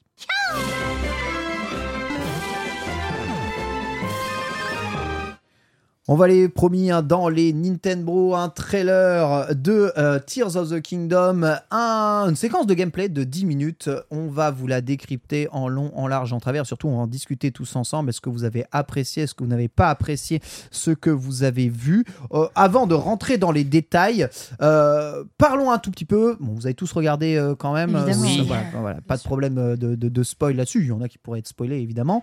Avez-vous aimé ce que vous avez vu et ensuite on rentrera en détail dans chacune des mécaniques et puis un peu plus en détail sur ce que l'on voit dans ce trailer mais qui n'est pas spécialement dit. Je vais commencer par toi, Borvo. J'ai turbo kiffé. Tu as turbo kiffé. J'ai turbo kiffé. Ce trailer m'a apporté toutes les réponses que j'aurais pu euh, attendre euh, de la suite de Breath of the Wild. Je ne veux pas en voir plus que ce, cet extrait de gameplay. Je ne regarderai pas de prochain gameplay s'il en sort. Ou, Mais non ou de leak ou autre ou de trailer. Ce gameplay m'a montré ce que seraient les évolutions, ce que sont les évolutions de gameplay par rapport à Breath of the Wild. Et vraiment, j'ai juste trop hâte d'y jouer. En fait, le, ce jeu a amélioré tout ce qui pouvait être améliorable de ce qu'on a pu voir sur ces 10 minutes, Ça c'est euh, un vrai point, oui. sur ces 10 minutes de gameplay. Et vraiment, euh, voilà, j'ai trop hâte d'y être et de- d'avoir le jeu entre les mains et de pouvoir découvrir, manette en main, le feeling de toutes les nouveautés que Nintendo a apportées à Tears of the Kingdom. Tu peux relancer Breath of the Wild, hein, c'est pareil. hein. Ça suffit, Ken Sunday. Et tout, et tout, et je n'écouterai pas euh, la mauvaise foi de notre ami Ken Bogard par ici. Euh, moi, je suis comme toi, Borvo, été parfaitement saucée. J'avais une crainte euh, sur ce, ce petit trailer de gameplay, c'est qu'on m'en dise trop.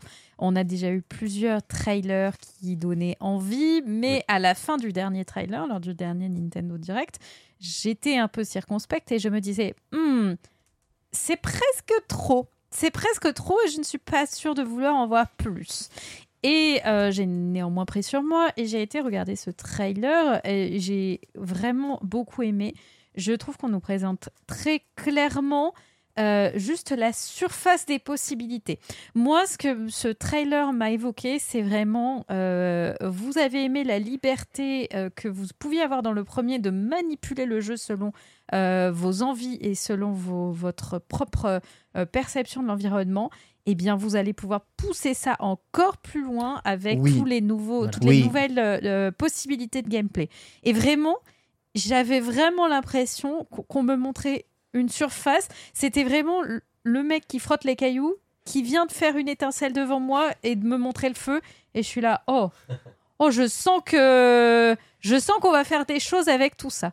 Bref, euh, c'est un turbo kiff pour ma part également. Alors, petit euh, commentaire de nos abonnés euh, Patreon. hein. Mathieu nous dit hein, dans euh, le, le post d'annonce de Nintendo, ça fait plus de 6 ans que j'attends la sortie de ce jeu. Trop hâte de mettre enfin la main dessus. Shooty nous dit ils ont tout simplement pris Breath of the Wild et l'esprit de Zelda 1.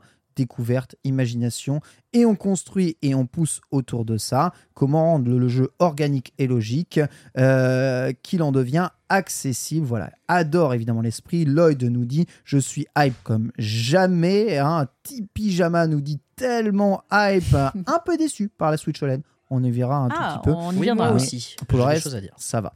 Lift nous dit Je suis content de pas trop en savoir sur l'histoire et le déroulement du jeu. Désolé, on va peut-être apporter plus de détails justement ici.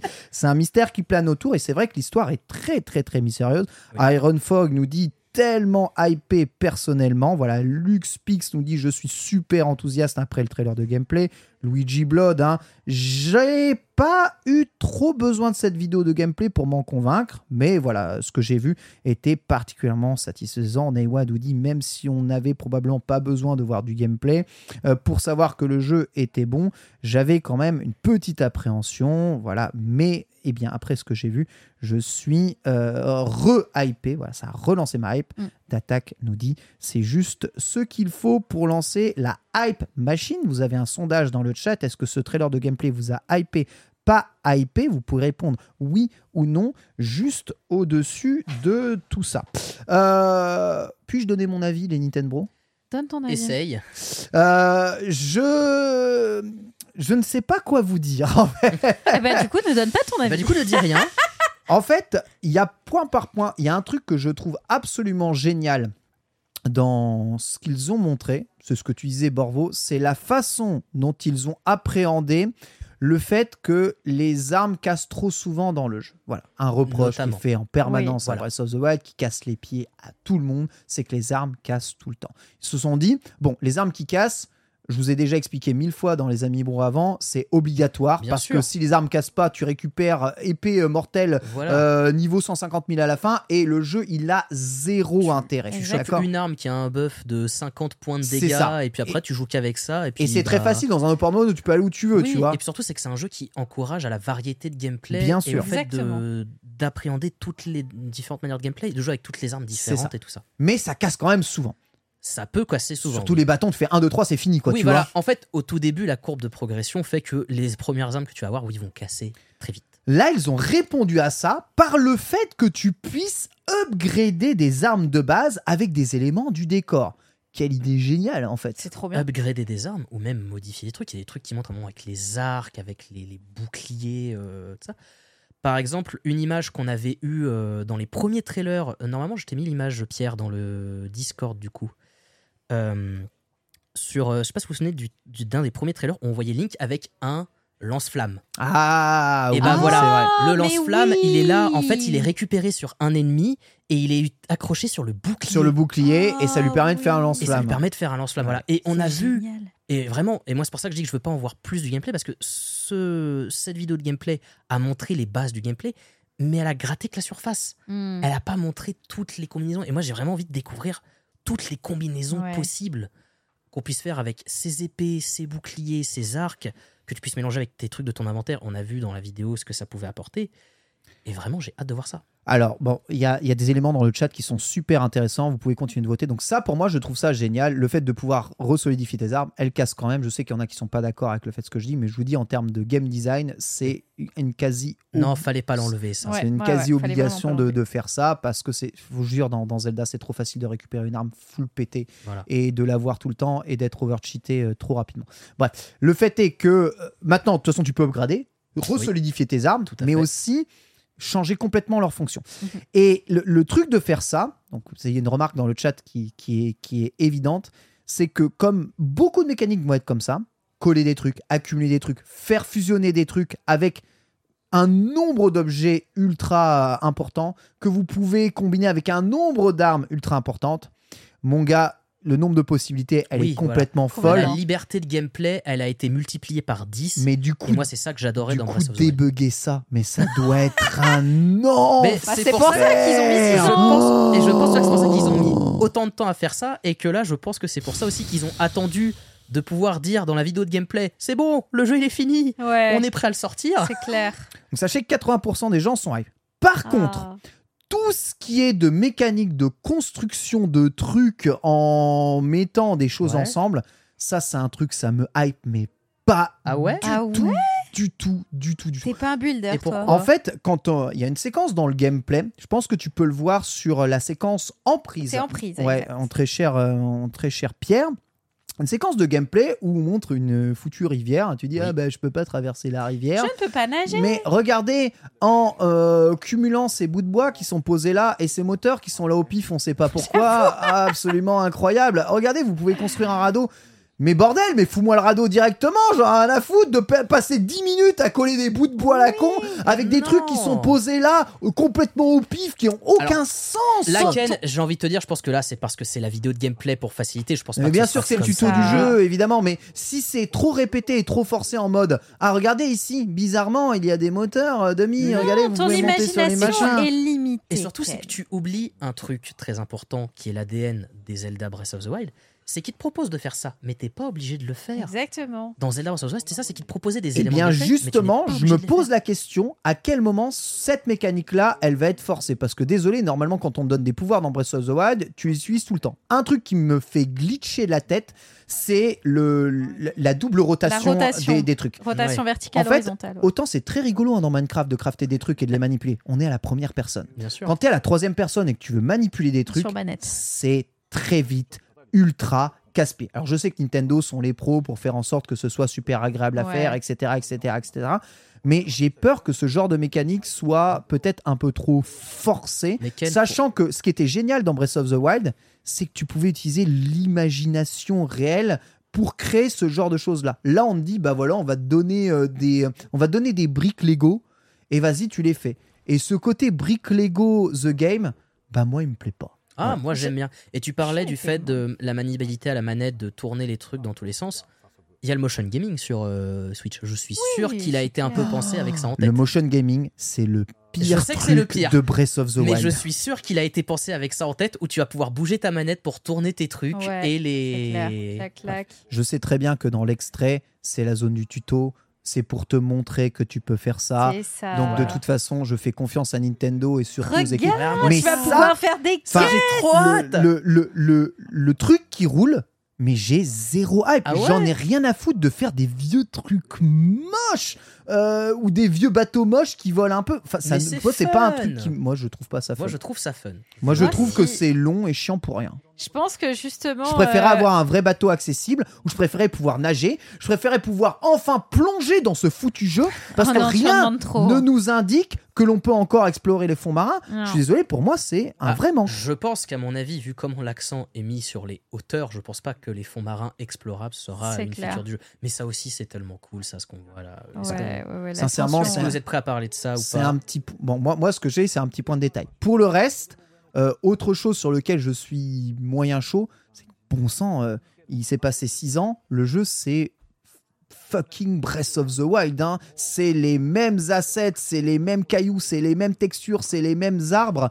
J'espère qu'on Ah, verra autre chose que du vert et du gris euh, saturé dans, dans ce jeu. J'attends un peu plus en termes de, de direction artistique et en temps de en termes de- tu vois là on voit des, des petits, petits bouts de, de fougères qu'on voyait oui. pas trop je sais qu'ils nous montrent pas tout Bien mais c'est ça que j'attends dans le jeu j'attends vraiment d'être émerveillé Mais par des aussi. zones qu'on n'en a vraiment pas vues Hmm. tu vois Bien ça c'est important pour moi Mais après, de toute façon, ce jeu-là, ça va être. On va redécouvrir les zones qu'on connaît, mais sous un œil nouveau. Et ça, on le voit un peu avec les quelques moments où on voit la map en grand quand il plonge sur la fin de la vidéo ou, euh, ou quand il fait la montée euh, avec le pouvoir qui permet de remonter le, le temps pour faire remonter les, les objets. Mhm. On voit que la map a un peu modifié, a été modifiée. Il y a des décors, des lieux de la, de la map de Breath of the Ah oui, qui sont alors là. différents. Ah oui, non, mais là, bah, par exemple, bon, c'est sûr, hein, tu, tu vas te taper des lieux, des lieux, enfin, des- une map qui va être Bien sûr. 100%, enfin 100% différente. Tu, tu vas avoir la map, mais elle on va va avoir évolué, elle la va map, avoir euh, vécu, Ouais. des choses ont disparu, on l'a vu beaucoup. Bon, ça, on reparlera des ennemis, hein, justement, ici, puisque. gréviste, tu veux dire? Exactement, ouais, le, ouais, le gréviste, c'est ça, le gréviste. euh, je vois hein, d'ailleurs euh, Abba Macron hein, sur, la, ouais. sur la Voilà. pancarte. Il y a La marqué réforme Abba des Macron. retraites. Allez, ouf Exactement. Autre chose, donc entre le passage entre les îles euh, justement célestes et, et le bas, euh, il y a cet effet euh, Fortnite Oui, un qui Oui. est vraiment euh, très très clair. Ouais, j'arrive sur mon île d'open world. euh, en fait, c'est un temps de chargement. Euh, J'ai Bah, vraiment. Tu peux quand même bouger comme tu veux. Après, C'est un Breath- foutu de temps de chargement. Oui, je suis C'est d'accord. un temps de chargement. caché. De Ouais, façon, grave, on s'en fout. Breath of the Wild était déjà comme ça. Le, le jeu chargeait la map au fur et à mesure que tu te rapprochais d'un lieu. Mais moi, je trouve ça cool. que de- Fortnite Même si la Link est censée mourir. Et là, d'ailleurs, on voit aussi le changement un peu du moteur graphique. Les effets d'eau comme ça quand tu plonges, il n'y en a pas dans Breath of the Wild. Ouais. Ils ont vrai rajouté ça. Ils ont, je pense, un Mais peu tu peux toujours pas plonger. Ils ont un peu, je pense, poussé le, le moteur graphique et le moteur, euh, le moteur du jeu pour, euh, pour permettre de nouveaux effets, de nouveaux trucs comme ça. C'est pas transcendant hein, sur ce Non, c'est pas transcendant sur ce niveau-là. Mais moi, je pense qu'ils n'ont pas non plus trop touché au moteur parce que j'ai l'impression que bah, le jeu va être peut-être. euh, on propose toujours ce fait que tu arrives dans le jeu, t'as pas de temps de chargement. Et Après, c'est très cool. point positif pour moi, ils ont l'air d'avoir fait table rase de toute la technologie et de toutes les armes Sheikah. Donc je sais pas comment ils vont gérer euh, sans bombe le jeu s'il n'y a pas de bombe dans le jeu. Je crois qu'il n'y a jamais eu une- un seul Zelda sans bombe depuis Hmm. Mathusalem, mais On- n'a pas vu les pouvoirs, tous les pouvoirs qu'on pouvait avoir, on en a vu certains. tout à fait. Est-ce C'est que ça. oui, on va avoir des pouvoirs Sheikah euh, comme. Franchement, moi euh, je pense oui pas. hein. Bah, Tu je crois qu'on n'aurait pas de bombe Je sais Vraiment pas, mais à mon avis, les bombes, Après- il Ah, faudra mais non. les fabriquer Oui, tu vas- avec tu le vas pouvoir coller ton d'assemblement. Pouvoir, Tu pense vois qu'à mon avis, il y a quelque chose truc comme ça où dans explosif, ton ouais. inventaire, tu vas pouvoir combiner des choses qui vont faire Ouais. des bombes. Ouais, ouais. Alors moi, je préfère avoir des bombes, hein, personnellement, que, que combiner les choses pour avoir des bons. Mais très bien, soit. En fait, moi je trouve ça un point positif parce que une des peurs que j'ai, c'est de rejouer à Breath of the Wild. Oui, mais bien t'es sûr. sûr que si les six mécaniques de gameplay, elles sont toutes différentes dedans, tu vas, tu vas pas avoir le sentiment de jouer à Breath of the Wild. Bien sûr, Jamais. voilà, c'est ça. Donc ça, ça pour moi, c'est très bien. dans le jeu, dans l'interface du jeu, on voit au début du jeu l'interface, par exemple, euh, là où on avait la flèche de gauche qui servait au bouclier, la flèche de droite qui servait à l'épée, et Ouais. la flèche du haut qui servait à la tablette Sheikah. Ils ont changé. Maintenant, Ils ont changé. La, La, nourriture en tablette de haut, c'est la nourriture, et les pouvoirs ont l'air d'être activés avec L. Elle, C'est tout ça. à fait. Et un peu plus Qu'y moderne. a-t-il du coup sur le R? Est-ce qu'on ah, a l'info? Bah, le R sur Breath Là of the Wild, C'est bouclier, non C'est le bouclier. le Bouclier bouclier, ouais. Ok. Parce que c'est les, gâchettes qui permettent de viser et de tirer. Je pense que ça va rester en tout Ça va cas. rester, en tout ouais. cas Je bouclier. pense que ça va être le Justement, on va faire un point sur tous les pouvoirs qui ont été annoncés. Alors sachez que ce n'est pas forcément tous les pouvoirs qu'ils vont avoir dans le jeu. Il y a peut-être des mécaniques en plus, euh, Oh, c'est justement. sûr et certain. Le premier s'appelle rétrospective. hein. Euh, C'est un pouvoir qui vous permet euh, eh bien, de remonter le temps de certains objets. Alors, nativement, il vous permet notamment de euh, bah, rembobiner la chute d'un objet. Ouais, le, le mouvement d'un objet. le mouvement d'un objet. Ouais, ouais, ouais, Et ça, ça répond à une question qu'on avait tous quand on a appris qu'il y aurait des îles célestes dans, dans Tears of the Comment on y Kingdom. va? Comment on y va comment on y va? Mais surtout, est-ce qu'il y aurait eu des temps de chargement entre la map de Breath of the Wild et la nouvelle map avec les. Bah, il y en a. Les Bah, c'est l'ascenseur. C'est un, c'est un chargement. ascenseur, mais tu vois, il n'y a pas d'écran de chargement, tu non, vois ce que je veux bien dire sûr, oui, oui. Ça pourrait être comme dans, bah, par exemple, tu vois, quand tu te téléportes dans un, euh, dans, euh, dans un jeu récent comme Hogwarts Legacy dont on parlait tout à l'heure, tu as des petits temps de chargement, tout ça. Moi, j'aime beaucoup cette idée qu'ils ont gardé l'esprit de Breath of the Wild qui est que tu arrives dans le jeu, tu plus un temps de chargement, sauf quand tu rentres dans les temples. Ah, alors ça, on ne sait pas si tu Ça, rentres dans les temples, hein, On ne sait justement. pas s'il y a des temples. On n'a pas vu de temple. On a Non. vu des petits trucs. On a vu des stèles, ouais. Voilà, des Ouais. stèles. Et moi, c'est ce que je disais avant l'émission. Si tu peux retourner au tout début de la vidéo, euh, Pierre, euh, quand on voit le. Avant qu'il remonte, en fait. Avant qu'il remonte le temps. Avant qu'il remonte le temps, on voit en fait la zone de jeu où il chevauche à cheval. Au Non, tout début non, de la vidéo, tout la au ouais, début, hein, T'embête pas. pas. Vas-y, dis- dis-nous ce que, ce que tu- qu'on En fait, voit. On va, on va on voir les voit la après, zone où euh, la démo commence, c'est dans- vers le relais des monts Geminés. On voit le relais, on voit les monts Geminés. Et en fait, à un moment, vers les monts Geminés, on voit un temple, du coup, qui est le temple qui permet de se rapprocher Oui. du, du relais. Ce temple n'est plus là. Ouais, il est détruit, tout Il à est fait. plus là. Ah. Ouais. Il n'apparaît plus. Ouais, parce que c'est vrai que c'est une partie de la map déjà connue, donc Ah, mais vous ça, pouvez les reconnaître les, lieux. Hein. Voilà, on voit une stèle là-haut, là. Tout à fait. On voit une stèle euh, proche de Link sur le, le haut de la Avec des montagne, petits halos avec dessus. des petits tout à halos fait. verts qui ressemblent au halo qui gardait la Oui, main un oui, peu oui. de, du trailer quand on voyait dans le trailer. Et voilà, et là là-bas, il y a un temple normalement au- dans l'eau. Il y Ouais, il est détruit, c'est Oui. des plaques. Voilà. Il n'y a plus Complètement rien. des plaques. C'est complètement des Hmm. plaques. Complètement détruit. Donc, les Intéressant ces maisons disparaissent. aussi en construction là. Oui, bah ça alors. Vous pensez qu'il y aurait peut-être un truc à faire? Bah alors, je sais pas, je me dis que c'est peut-être comme on est un peu plus loin que dans le temps de Breath of the Wild, du coup, les, la civilisation reprend un peu ses, ses droits et les gens commencent à reconstruire des trucs. Vu que Je c'est pense déjà un aussi, peu ouais. aussi l'une des idées de Breath of the Wild avec le fait que tu puisses créer le, vil- le village de zéro. Je pense qu'il y a aussi ce truc-là. Le Ganon a été vaincu, ouais. l'humanité commence un peu à sortir des endroits où il s'était planqué et à reprendre un peu le contrôle d'Hyrule. Mhm. Donc je pense qu'il y a de ça aussi. Intéressant. Alors en tout cas, euh, parmi euh, tout ce qui peut être euh, donc dans cette technologie rétrospective, on voit des cailloux qui remontent, mais on peut toujours envisager, je sais pas, peut-être faire une rétrospective euh, d'une arme qui est lancée sur toi pour qu'elle Oui. est renvoyée Mhm. à l'envoyeur. Ou On un peut ennemi qui te saute dessus. un ennemi qui te saute dessus. Est-ce que ça peut agir sur les ennemis? Est-ce que ça Ouais. peut agir que sur les objets? Sûr que ça peut s'améliorer comme le pouvoir de Kinetis qui était améliorable et qui permettait de verrouiller plus longtemps et des ennemis plus forts. euh. Mhm. En tout cas, ce qui est sûr, c'est qu'on est très très très sur l'early game. hein. On voit Voilà. quand même que les dragons. Sont tous Oui. présents. Mais hein. moi, je vois un les truc, et moi, dragons. un truc où je disais que le jeu a l'air un peu plus puissant, j'ai pas l'impression que les dragons, on pouvait les voir d'aussi loin avant. Ah ouais. Oh, on les voyait de loin. On les voyait même, de hein. loin, mais d'aussi loin, et comme ça, je trouve quand même assez net, Ouais. assez. Moi, j'ai l'impression que cette zone ressemble beaucoup à une zone un peu euh, fermée, euh, type plateau du prélude. J'ai pas l'impression que ça s'étend non plus à, à l'infini. euh, Oui, c- l'île où il est là, ça peut très bien être l'île du début. Je pense aussi. Certains. Je suis sûr que tu vois, tu as la cinématique du début où tu voyais Link, euh, voilà, euh, possédé par le, le bras, euh, comme on voyait dans les trailers, et Zelda qui disparaît. Et je suis sûr, Link se réveille, les îles sont montées dans le ciel, et euh, tu dois euh, réapprendre à redescendre. euh, Donc ça. on voit bien le bouton L hein, ici hein, qui permet euh, justement euh, de euh, d'utiliser les pouvoirs. Justement le bestiaire, comme vous le voyez, nouveau mob, une machine qui semble vouloir t'attaquer. Ces machines n'ont visiblement rien à voir avec les machines euh. Sheikah. hein. Elles ont l'air plus rudimentaires, et ça s'appelle un golem. Ouais. Ça s'appelle un golem, tout à fait. Et tout porte à croire, étant donné ce que tu récupères sur les machines, voilà. Il y a marqué Zonai. Zonai charge. Les Zonai, chez nous, ça s'appelle les, Les Sonos, il me Mhm. semble. Et c'est un peuple Oui. préhistorique du Ouais, monde fait. d'Hyrule. Que vous pouvez alors croiser à travers des ruines de Breath of the Wild, mais la version la plus simple que vous avez de la croiser, c'est qu'en fait, c'est de ce peuple-là que vient l'armure barbare Tout à fait. Oui. de Breath Tout à of the fait. Wild. Alors, comment d'une armure barbare, eh bien, des- ce qui semble être un peu des nains euh, crafters euh, du, du passé, ont euh, développé des technologies de robots. Pourquoi ces robots agissent euh, en autonomie et veulent évidemment euh, vous buter qui semble quand même être aussi les, les éléments et les ennemis principaux. Sachez qu'ils ont tous la possibilité de récupérer n'importe quel objet et de s'en servir comme arme, d'accumuler même des objets pour euh, Oui. eh bien, être aussi comme vous. Pourquoi? Parce que leurs pouvoirs sont tes pouvoirs, parce que tes pouvoirs, c'est des pouvoirs récupérer sonos. les armes, Mhm. c'est ce que les armes, c'est ce que faisaient déjà les ennemis dans. euh, C'est Breath vrai. of the Wild. Oui, les. Et- et ouais. Mais ils pour pouvaient pas accumuler. Ils Non, pouvaient pas bah, utiliser euh, les pouvoirs Sheka. Ouais. Et pour moi, en fait, ce, ce truc-là me fait me dire que, en gros, ces monstres-là, ces machines-là, sont en fait ce sur quoi les Sheka ont dû s'inspirer lors de la première guerre contre la calamité. Ah ouais. Et donc, du coup, cette technologie existait déjà et là, et les Sheka de 10 000 ans avant Breath of the Wild l'ont améliorée. Que du coup, bah, les Sonos sont peut-être les ancêtres des Sheka ou quelque chose comme ça. Et que du coup, ces vestiges-là, et peut-être que l'histoire de, euh, On voit de nouveaux légumes. de. Tears of the Mm. Kingdom, oui, on voit des nouveaux objets, Mm. Va nous raconter le conflit qui s'est passé avant le conflit des 10 000 ans avant Breath of the Wild.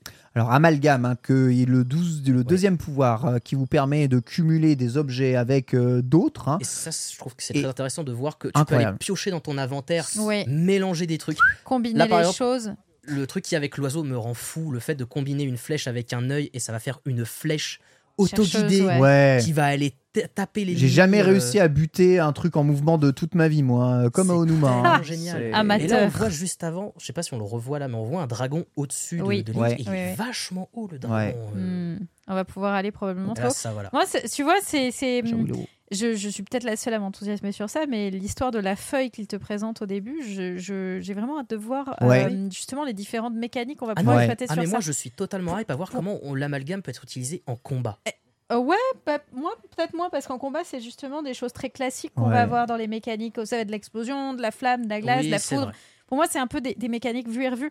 Là où je suis plus hype sur cette histoire de, de feuilles parce que là on va aller piocher dans de, de la temple. mécanique de jeu. Il y a effectivement une icône de Est-ce que tu peux mettre sanctuaire ouais, ici, voilà, On voit une icône raison. de sanctuaire juste là qui ressemble à exactement la même. Et on voit une nouvelle Il y icône a là une sur la sorte de minimap grotte là. de ouais. grotte qui n'existe pas. avant. Exactement. qui avait l'air d'ailleurs d'être validé. Donc oui, une Oui. icône de sanctuaire, donc probablement des sanctuaires, mais surtout, dès que vous êtes sur une île céleste, euh, bah, vous avez une map. Donc c'est comme si les îles célestes étaient mappées. Oui, parce que c'est une map différente de la map d'Hyrule. D'ailleurs, on voit sur la map qu'il y a des chiffres. Ouais, Il y a des indications. C'est des euh, coordonnées. géo- ouais, des jeux- coordonnées géographiques. Et la map etc. sur la map de Breath of the Wild, quand on voit au, au début, quand il est vers les monts Gemini, elle est différente de celle du jeu de, de Breath of the Wild. Sunday, tu avais pas terminé euh, peut-être ton propos sur Euh, l'accumulation. Tu penses que Amalgam peut servir autrement que dans le combat? Ouais, ouais, ouais. Moi, je, je, je vois vraiment. En fait, tu vois, sur euh, Breath of the Wild, quelque chose que je trouvais très intéressant, c'était notamment la gestion du feu. Puisque la gestion du Ah. feu sur beaucoup de jeux, bon, bah, ça brûle les ennemis, c'est Oui. c'est tout. Là où Breath of the Wild te permet de faire brûler des hautes herbes, qui permet de créer un courant d'air Ah ascendant, oui, qui te permet sûr. de prendre de, la distance pour pouvoir tirer à l'arc derrière. Enfin, il y, avait une logique de gestion de l'environnement au travers de ce que tu utilises et que l'environnement réagisse à- à- aux choses que tu fais. L'utilisation euh, des éventails et également pour faire du vent sur certaines choses, donc pour pouvoir te déplacer à voile en bateau. Euh, bon, c'était trop chiant, perso, je le faisais jamais. Mais euh, je trouve que c'est l'une des plus grandes richesses euh, que la licence a à proposer. C'est justement à quel point tu peux utiliser et manipuler l'environnement là où beaucoup d'autres jeux sont très linéaires sur la chose et où vraiment on te donne un objet pour une fonction unique. Là, on te donne un objet ou un combo d'objets et on te dit amuse-toi à trouver tout ce que tu peux faire avec. Et, et encore aujourd'hui, même après des centaines d'heures de jeu sur Breath of the Wild, Tu, t'es- tu trouves encore des découvres choses. des nouvelles choses. Voilà, tu, tu te dis oh mais attends, mais si je fais ça, ça fait ça et tout. Le- genre découvrir comment faire du feu sur Breath of the Wild. Moi, j'ai, enfin, c'était la même découverte que dans la vraie vie. hein. Ah Vraiment, ouais, là. silex, silex. Ah ouais, bah, Ouais. si- de- de- tu tapes une arme rouillée Ouais. sur un silex Ouais. quand t'as du bois, ce qui semble cohérent dans la vraie vie, Ouais. mais dans un jeu vidéo, T'y penses pas t'y forcément. penses pas à cette logique de, de ces trucs-là. Et j'adore, moi, c'est l'une des choses que j'aime le plus dans ce Mais- jeu, c'est ce, ce côté. euh, euh, tu n'as pas l'impression d'avoir de limite. Mais Et je, je suis trouve ça sûr que l'amalgame et l'emprise, tu vois, vont être utiles dans les donjons, dans. Ouais, ouais, Dans tout ouais, ce qu'on c'est va voir. certain. Et tu vois, c'est ce que Attention, je- donjon, attention. Hein, Ah oui, attention. donjon, on sait donjon, pas. on, sait, on sait bien comment a été Breath of the Wild au niveau des- des- des donjons. Et tu vois, tout à l'heure, tu disais que t'aimais pas le fait d'utiliser les pouvoirs pour faire les véhicules. J'aime Mais pas je, ça. mais je suis sûr que, tu vois, que je- que je te disais, c'est que tu vas avoir la liberté d'utiliser ce pouvoir pour faire ça ou pour les utiliser d'autres manières pour Ouais. te rendre de ton point A à ton point B. clair. Et en fait, c'est que c'est ça que j'aime beaucoup avec Breath of the Wild et Tears of the Kingdom qui a l'air de continuer cette formule-là, c'est la liberté de choix Ouais. dans ce que tu veux faire. Et moi, c'est ça que je recherche vraiment dans le jeu. Je pense Mais que. en vrai, pareil. Et justement, en fait, j'ai peur qu'avec cette fonction de emprise, Mm. on ait moins la liberté de choix. Et la liberté de choix, c'est à quoi ressemble le vaisseau que tu fais. Mais globalement, que Ouais. le vaisseau, il doit être fait parce que tu vas aller sur cette île, c'est un vaisseau à construire et c'est tout.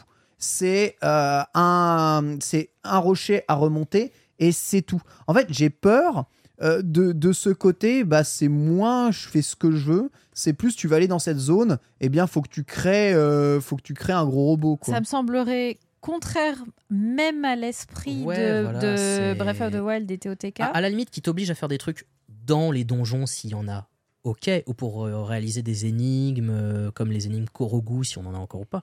Mais dans le cœur même du jeu, je pense pas que le jeu va te forcer à, à faire tel ou tel truc. Je pense que tu, tu vois les, les, les turbines, euh, tu pourras juste te mettre sur une turbine, tu tapes dedans et puis tu t'envoles. hein. Par exemple. Tout Très à fait. Écoute, très très bien. Après, tout a probablement un petit contexte, justement. Notez que on peut revenir un tout petit peu, puisque les Shekas semblent disparaître globalement de, de l'environnement pour laisser place donc, au peuple des Sonos. Donc, juste un petit, un petit point euh, lors de, de, de- de Zelda. Sachez que les Sonos qui euh, doivent s'appeler les Zona ou les Zonai Les en, euh, les Zonai en anglais, sont, si je ne me trompe pas, un jeu de mots euh, en japonais, donc du verlan de Nazo. Nazo qui signifie énigmatique en, Mm. en japonais, ou l'énigme globalement. Euh, et euh, voilà, c'est un peuple très énigmatique. On en trouve d'ailleurs quelques traces hein, de, de- de ce peuple dans, dans Breath of the Oui, Wild tout à fait dans des ruines. dans des ruines, mais il Ouais. y a pas grand chose et rien ne nous indique qu'ils ont développé une technologie, seule l'armure, justement, pardonnez-moi, disponible. Si vous voulez en apprendre plus sur ce peuple, il y a une excellente vidéo de Linkuto sur YouTube qui vous apprend un peu l'histoire de tout ça. Ce dernier d'ailleurs faisait des projections assez justes par rapport au trailer qu'il avait vu sur ce qui pouvait arriver dans euh, eh bien, Tears of the Kingdom. Maintenant, la question que je vous pose, c'est là, c'est très clairement de toute façon hein, la zone tuto que l'on voit Oui. avec quasiment rien de rien de rien du jeu. Même Aonuma dit il y a plein de choses que je vous montrer, c'est très frustrant. D'après vous, est-ce qu'il y a plusieurs pouvoirs? On n'a pas parlé d'infiltration, mais bon, euh, le pouvoir parle de lui. C'est génial. Un des trucs les plus frustrants, c'est passer une heure à gravir une montagne. Si jamais tu peux l'éviter en traversant une montagne, c'est formidable. Hein C'est à clair. Voilà, c'est clair. vraiment. En fait, c'est euh, surtout utile quand il pleut. Ou carrément Ah ouais, Carrément Mais carrément Oh, Et j'avoue. Wild. Et que tu glisses toutes les 3 secondes. Oh là Oh là. là là là là. Mais euh, ouais, et puis je suis sûre, en fait, je, je, je sens vraiment le truc où il nous montre 1% des choses et que quand on va être Moi, dans le jeu, on va être là. y a oh, un pouvoir qu'on n'a pas vu. À votre avis, il y a un autre pouvoir ou pas Alors, Oh ouais. parce que dans le jeu, à un moment, enfin dans la démo, à un moment, on voit dans les icônes de pouvoir la main un peu. Ouais. euh, un peu, tu vois, euh, ouais, c'est une icône rouge avec Ouais, la main un ouais, peu. euh, ouais. J'ai plus le mot. La main, la main folle, quoi. Putréfiée ou. euh, elle La- est, la main euh, malade, la main voilà, folle. les malades, Euh, voilà. Bref, la, la main qui est possédée par le, le bras mécanique, peut-être. Ouais. Mais on ne sait pas à quoi ça, Oui. ça vaut. Ah, moi je l'interprétais comme justement, c'est. c'est- Enfin, c'est. Je crois que c'est amalgame ou emprise. hein. Non, c'est euh, c'est emprise, il me semble. Je Tu crois. que Ouais. c'est ça? Bah, enfin, il, Est-ce que tu peux recliquer me- peut-être, oui, il sur me la- semble qu'il a cette icône lorsqu'il fait emprise, non? Ah, parles de celle-là? Oui, oui c'est celle-là. On est d'accord. Ah oui, bah c'est juste le pouvoir. Pour ouais. moi, Ah, c'est le pouvoir Ah, c'est le emprise. pouvoir, Ah, oui, c'est pouvoir, vu. c'est complètement le Euh, pouvoir, c'est ça. Oui, c'est complètement le pouvoir. Enfin, là, il va utiliser emprise. Donc, Donc- je l'ai interprété, interprété ouais, très comme bien. ça. Non, mais c'est moi qui ai mal, mal compris. Effectivement, c'est ça, c'est totalement ça. Par contre, je pense quand même qu'il y a des pouvoirs qu'on n'a pas vus. Il y a des Je- pouvoirs je, qu'on n'a pas vus. Je ne saurais pas te dire lesquels. À votre avis, est-ce qu'il y aura des power-up façon les, euh, les Je- prodiges encore ou Je pas? pense qu'on Oh, peut avoir ça. Mais moi, surtout, la question que je me pose aussi, c'est est-ce qu'on va vraiment perdre tous les pouvoirs de la tablette Sheikah? Ou est-ce qu'on va À part en la map, retrouver- je vois pas comment Est-ce c'est qu'on va possible en d'en avoir retrouver autre chose. hein. Est-ce qu'on va retrouver Kinetis Est-ce qu'on va retrouver euh, le man- euh, Je sais pas À voir. L'appareil photo Je pense que tout Ah le oui. pour, pour redécouvrir le jeu, pour redécouvrir le jeu, Ce serait bien de ne pas avoir les pouvoirs. Ou pour alors, moi, il faut changer la totalité de- des pouvoirs du jeu. ou alors les débloquer plus tard. Ah oui, peut-être Tu tu, fais le Ah. jeu, tu fais le jeu et ensuite après c'est la fête Tu quoi. commences le jeu avec les pouvoirs liés à ce bras mécanique et les nouveaux pouvoirs, et on va dire à un moment du jeu, par exemple, je vais dire un truc tout, tout bête, imaginons de la même progression où tu battrais tous les prodiges une fois avec tous les, les quatre gros temples, et chacun de ces grands temples te permettra de récupérer un pouvoir de la tablette Sheikah. Oh Il y en a exemple. combien en tout? Bah, Il y a les bombes, Bah, y bombes. Il y a les bombes qui sont Ouais. en deux, il y a Magnétis, il y a Kinétis, Kinétis, Cryonis. il y a Cryonis, et après c'est euh, euh, l'appareil photo. Et ce qui frise le temps s'appelle comment? C'est euh, c'est- c'est pas bah, c'est Kinétis Cryonis. C'est Kinétis. Non, ouais. Cryonis, c'est les blocs de oui, glace. c'est Kinétis, oui, qui bloque. Je crois que c'est qui Kinetis, ouais. Qui bloque le. Eh bien, le- écoute, ça, ça pourrait être une idée assez intéressante. Après, je je vois pas en oui, euh, ces, ces pouvoirs se complètent assez bien Oui. finalement. C'est des pouvoirs qui n'ont pas énormément de choses en commun. Donc ça, c'est plutôt en effet très très très cool. Et puis, c'est des pouvoirs qui sont une évolution de l'autre. Tu vois, Magnétis, c'est une, c'est une, enfin, euh, l'emprise, c'est une évolution de Magnétis. la rétrospective, c'est une évolution de Kinétis. Donc, au final, voilà, tu vois, c'est. Tout à fait. Alors, à voir comment est-ce que tout va être exploré. En tout cas, euh, il y a l'air d'avoir un sacré, euh, une sacrée quantité d'îles célestes, Oui. une sacrée verticalité dans le jeu. À voir si, comme dans Elden Ring, cette verticalité euh, s'accompagnera aussi avec une verticalité bah, négative, c'est-à-dire qu'on pourrait aller plus dans le sol, plus dans les dont on avait entrailles parlé d'Hyrule. quand on voyait Link et Zelda dans des caves. Eh Est-ce ouais. que ces caves-là, ouais. elles vont rester, elles sont dans les îles célestes ou est-ce qu'elles vont rester dans Hyrule et on va pouvoir se balader sous le château Ou Ah par oui. exemple, le fait que le château soit en, en survol léger par rapport à la map, il n'est pas à même le sol. On le voit dans la bande, dans le dans la vidéo de gameplay. Est-ce qu'on va pouvoir aller sous, ce, sous le château et justement ce sera bah, un donjon en lui-même comme l'était le château d'Hyrule Je, pense qu'avec le pouvoir infiltration, Ouais. on peut se douter qu'il y aura Oui. de, des trucs en- dans le sol justement. La zone zéro de Breath of the Wild, bien entendu. Pitié non. un petit point sur la Switch Collector, hein, Ouais. évidemment. Alors, Zelda plutôt et top ou flop prix. Plutôt Euh. top, plutôt flop. Moi, je pense qu'Antistar va l'acheter de toute façon. oui, mais c'est un Yankee anti-star, il achète tout. Euh, et euh, pff, moi, j'ai. j'ai- Oh, si tu vas sur le sujet. Twitter de Nintendo France, tu devrais pouvoir la trouver. Comment ça Alors, j'aime Quel- beaucoup le doc. bon, Le ça, doc est superbe. Le doc est très beau. Les Joy-Con, j'aime pas du tout. Sinon, c'est à la fin de la vidéo. euh, Oui, c'est ouais, à la fin de la si tu vidéo veux. aussi. Exactement. euh, Je, je sais pas trop quoi te dire. En fait, je m'en fous. Parce que moi, j'ai la Oh. Pokémon et je suis content. Euh, j'ai pas besoin de cette, euh, cette Switch. Moi non plus. Le, le côté doré, il est très méta dans Zelda. Donc, Oui. euh, Il est magnifique. Et moi, j'aime pas du tout le Joy-Con vert. C'est ça, j'ai beaucoup de mal avec ce vert. Par contre, la console en elle-même oui, c'est est joli. jolie. C'est joli, c'est joli. Et le dock est très beau. Le jeu Le doc est magnifique. incroyable. Le doc est magnifique. En fait, j'aurais aimé avoir ce motif blanc avec les cercles à gauche aussi. Ah, même un Joy-Con blanc avec les motifs dorés. Hmm. Genre l'inversion des Vraiment, deux. la manette, elle est pas. Mais la- le vert est, est- dégueulasse. Je suis neutre, par contre, on en parle. Pourquoi ça coûte 350 euros? Du coup, la, la machine n'est pas 330. euh, ils viennent d'où la taxe là des 20 balles? Mais parce Le que doré? Ken, parce que Le doré le Ouais, Zelda, hein. Le doré le Zelda. Le ce, doré ce- ce tweet, si on peut en parler, me fait beaucoup rire parce que c'est vrai qu'il est, il est très drôle. Donc Nintendo hein, qui dit 360 euros la console, 140 euros l'édition collector.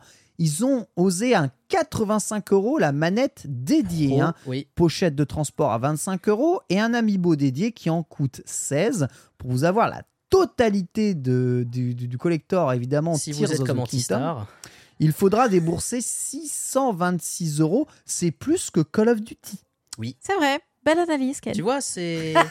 en, en- en fait, tu vois, Ah, ça qu'on fait les Nintendo. Pe- peut-être que si dans le sel 2023, il compte tous les goodies dans les ventes de jeux Zelda, peut-être que là, il sera devant FIFA. Il y a quelqu'un dans le chat qui a quand même osé dire personne n'achète tout ça. Est-ce qu'il connaît Est-ce que vous connaissez Antistar Je te recommande de regarder les précédents épisodes. Tu vas pas être déçu, t'inquiète pas. Personne n'achète tout ça. Bien sûr. Heureux, Ah là heureux là les là. simples d'esprit. Ah oui, oh, j'adore la naïveté, la naïveté de certaines personnes. Mais Vous moi, je sa- sais que par vous, exemple. vous savez où vous êtes ou vous savez pas où vous êtes? Vous êtes perdu sur Twitch ou quoi là? Si, croyez-moi, si, si, si, si, si. Si, si. De- malheureusement, Bah, moi, par exemple, il y en a. J'ai déjà acheté la collector. Toi, T'as déjà la Et je collector du vais jeu. acheter la manette Pro Switch ayant un Joy-Con dri- enfin un drift du joystick sur ma manette Pro, Ah, qui est la manette Pro te classique. justifie pas, Borvo. Je vais acheter la manette. Te justifie pas. Tu as pas besoin de te, de tu as les- pas besoin de te Ça, justifier, d'accord Je suis entre entre Yankee ici. Tu n'as pas besoin de te justifier. Ce n'est pas nécessaire de te justifier. Euh, on prend beaucoup de retard, donc on va avancer sur les... J'avais dit que l'émission ferait 2h30, c'est mort de chez mort. Juste un chiffre très important à noter, Oui. euh, c'est que les précommandes de Tears of the Kingdom ont dépassé les précommandes de Zelda Breath of the Wild euh, sur eh bien, la même période donnée. Donc, C'est normal. la, Ouais, pas Alors, surprise. c'est pas forcément si normal que ça en vrai, puisque les commandes, les précommandes, notamment depuis l'annonce de, de la version Switch, sachant que c'est un jeu, tu repartais à quasiment avec hein, quand t'achetais une Oui, Switch, bien hein, sûr. donc euh, c'est que t'es quand même assez violent, était très très très très très très forte. Euh, Tears of the Kingdom dépasse du coup ses attentes de précommande, et surtout, si on compare un peu les deux courbes, on est sur une courbe bien plus montante qui a des bons à chaque nouveau trailer. En, en fait, je pense vraiment que le, le premier pic qu'on voit sur euh, Breath of the Wild, c'est le moment où on a eu les premiers gameplays, les premiers retours du jeu, tout ça. Là où bah, Tears of the Kingdom arrive à très bien cultiver sa hype, je trouve, quand tu vois la- l'attente que les gens avaient sur la suite de Breath of the Wild, et que pour l'instant, leur communication, elle est, elle est très bien. Complètement. Trailer de plus en plus long pour mener jusqu'à un trailer de gameplay, Ouais. qui n'en dévoile pas trop, mais qui te donne juste ce qu'il faut pour que tu te dises Ok, ce jeu est inédit par rapport à ce que j'ai joué avant, il me le faut. Si j'ai aimé Breath of the Wild, il me le faut. Et à même fait. à l'inverse, euh, peut-être qu'il y avait aussi un peu cette euh, interrogation sur euh, Breath of the Wild, où À les gens étaient oui. justement là, tiens, c'est un Zelda, mais hmm, ça n'a pas l'air d'un Zelda. Comme- Et du coup, ça me fait un peu l'effet euh, Pokémon Arceus, où Oh, on tout était avec des gros points d'interrogation dans les yeux, à se dire c'est un Pokémon. En tout cas, en tout cas, quasi. Enfin, franchement, je, je ne compte plus le nombre de personnes qui ont dû précommander Breath of the Wild parce que la Switch, bah, tout le monde l'a plus ou moins précommandé pour être sûr d'en avoir une Day One. Tu vois ce que je veux dire. Donc, euh, évidemment, comme tu achetais, il y avait qu'un jeu, euh, c'était euh, Breath of the Wild. Breath of the Wild était quasiment tout le temps acheté aussi en précommande. Donc, si. Je vous assure qu'à la sortie de Breath of the Wild, sur Switch en tout cas, les précommandes étaient nombreuses. Par Oui, contre, regardez après, les chiffres. les- c'est- on le voit, on c'est le voit. énorme. Mais après, il faut aussi se dire que là, on a les chiffres pour Breath of the Wild que Nintendo Switch, mais Breath of the Wild est aussi sorti sur Wii U. Oui, aussi, en plus. Même si le parc Wii U n'a pas été énorme, il a quand même son importance. C'est exactement ça. Bon, Tout à en tout cas, oui, on me fait bien préciser qu'ici, c'est les chiffres euh, uniquement. Euh, voilà, sur euh, le launch de COMG. Mais bon, voilà, ça se donne quand même une idée, une indication Ça donne une idée. euh, de, du succès du jeu.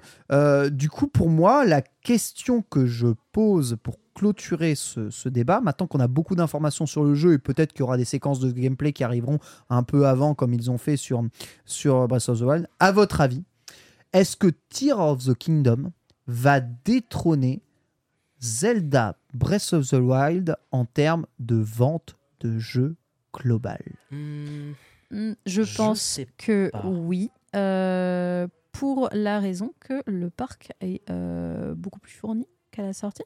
Donc plus parc de consoles plus fourni. Les gens qui ont eu, euh, qui ont, bon, s'ils ont déjà testé Breath of the Wild, du coup, ils ont déjà acheté, donc ils étaient déjà dans ces chiffres de vente. Néanmoins, le bouche à oreille, euh, à mon avis, va attirer de nombreux curieux qui auront envie de tester, euh, bah, du coup, euh, la, suite qui semblerait être jouable, même si on n'a pas fait Breath of the Wild. Mais tu- même si on n'a pas fait Breath of the Wild, alors je rappelle, hein, Zelda Breath of the Wild, si je regarde un peu les chiffres de vente totale du jeu, vous vous souvenez de combien il a fait le jeu? Ouah, Je sais plus, beaucoup, beaucoup beaucoup. trop. Non, je regarde, je regarde, je regarde. The bah, Legend trop, of jamais trop. je- non, jamais trop, mais je veux dire beaucoup. euh, Donc The Legend of Zelda Breath of the Wild, c'est 29 millions à date. hein. Dernière date euh, de sortie de vente de jeu.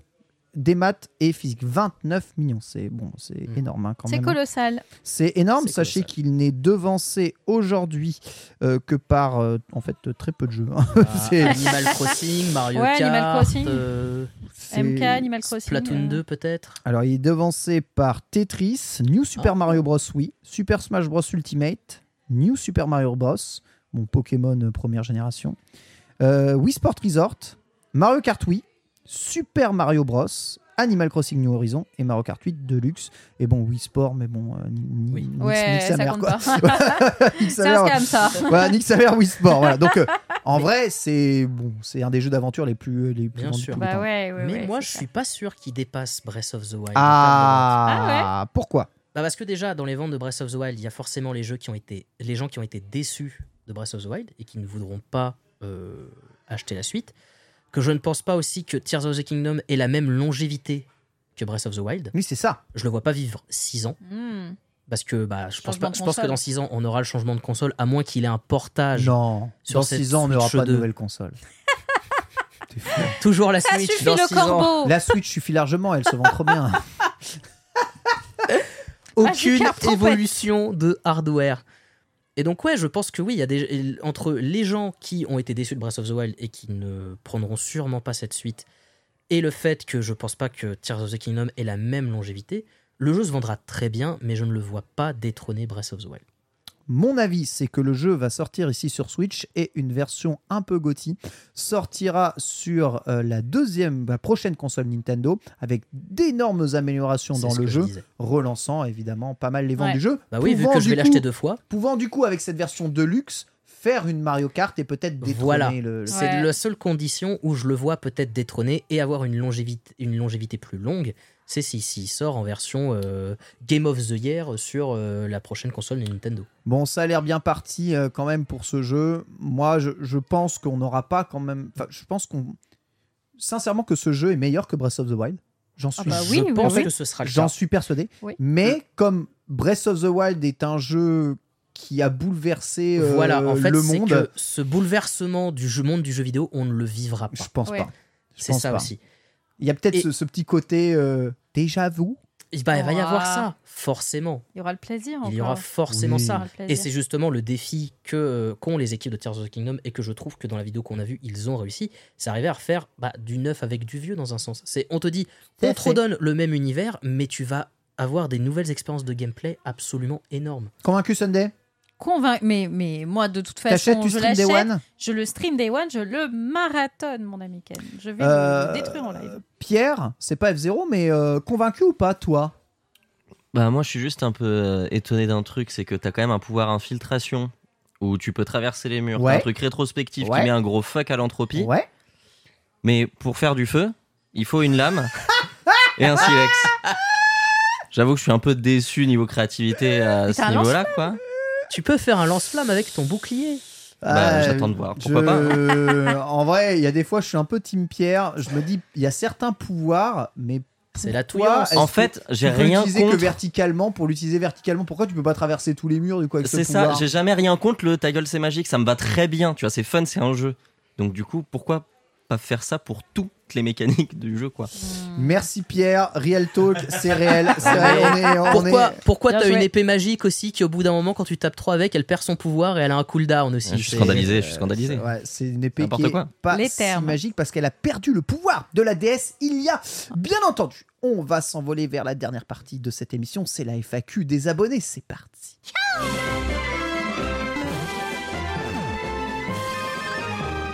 Ça sent tellement la bouffe dans l'appart que je ne tiens plus en place, ce qui veut dire que, bon, le cabinet des curiosités, on va le curiosifier, si, vous, si vous me permettez euh, euh, l'expression. Je la ramènerai une autre fois, c'est une occasion pour que Tu je nous revienne. tu vas nous vrai. montrer quand même et nous parler un tout petit peu du, Ah. euh, de, de ce que c'est, d'accord, en mode, bien. en mode reco rapidement. Euh, petite question justement de LuxPix et un qui nous dit Pensez-vous que Nintendo pourrait ressortir une nouvelle version de Nintendo Land sur Switch ou en line-up de son hypothétique remplaçante Euh, Après tout, voilà, c'est un jeu, euh, on va dire, euh, c'est un des derniers jeux, voilà, de, c'est là où on a la dernière version de F0 dedans. C'est totalement vrai. Nintendo Land, qui est ce parc d'attractions multijeux qui a disparu avec l'abandon du gameplay asymétrique, mais pour... c'était super bien, Sunday. Bah non, mais question, c'est quoi Nintendo Land? Ah bon? Bah connais pas Nintendo Land, c'est un jeu Nintendo multigame. En fait, c'est un jeu où tu pouvais profiter d'un parc d'attractions avec plusieurs attractions qui étaient d'autant de mini-jeux un peu plus complexes que le simple gimmick d'un jeu sportif, un peu plus pensé d'ailleurs jeu vidéo, avec des jeux multijoueurs à l'intérieur, avec certains jeux solo, de défis de scoring. C'était une compilation de multijeux façon un peu euh, des super Game Watch, Oui. avec des fonctions multijoueurs et des fonctions asymétriques. Un parc d'attractions Nintendo. Avec des mini-jeux inspirés des univers de Nintendo. Il y avait des mini-jeux Zelda, des mini-jeux F0, Voilà. justement, voilà comme ça. Et euh, avec une dimension très très multijoueur. Borvo, à ton avis, Nintendo Land reviendra-t-il un jour? Mais moi, en fait, je ne comprends pas pourquoi on en a, on n'a pas eu un jeu de ce style avec bah, le vrai Nintendo Land qui est sorti, le Nintendo World au Japon et aux US. Mais ouais. Un jeu où tu peux avoir un truc qui reprend ça, où tu peux te balader dedans et tu rentres dans l'attraction et cette attraction te fait un mini-jeu. Mais ça, je suis sûr que ça cartonnerait.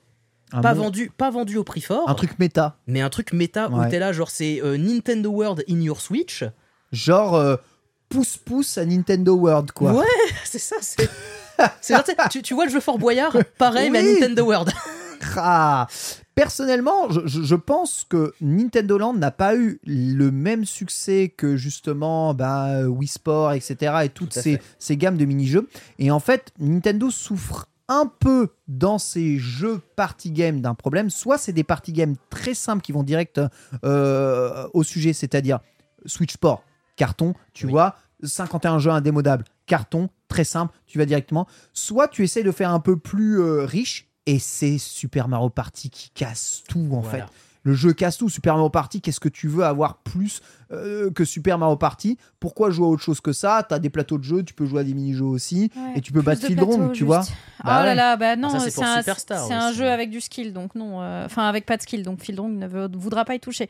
Mais euh, qu'est-ce qu'on peut mettre de plus à Mario Party? Juste des plateaux. Voilà. Juste des plateaux, des Mhm. plateaux, euh, Des des plateaux plateaux de en plus, des plateaux en plus, Et la plus possibilité de de mixer les mini-jeux, de pouvoir mieux les ranger, Aujourd'hui, de pouvoir jouer online que des mini-jeux, de pouvoir jouer online des plateaux. Exactement. à, l'heure d'internet, Nintendo, je- c'est vrai que pour un Mario Party, je crois pas pourquoi ils sont pas partis sur un truc où genre on vous sort un jeu où vous avez tant de plateaux et tant de jeux et on vous continue à vous le mettre à jour tout le temps, Ouais. à vous rajouter des nouveaux plateaux, des nouveaux personnages, des nouveaux mini-jeux et le jeu peut avoir un contenu mais infini.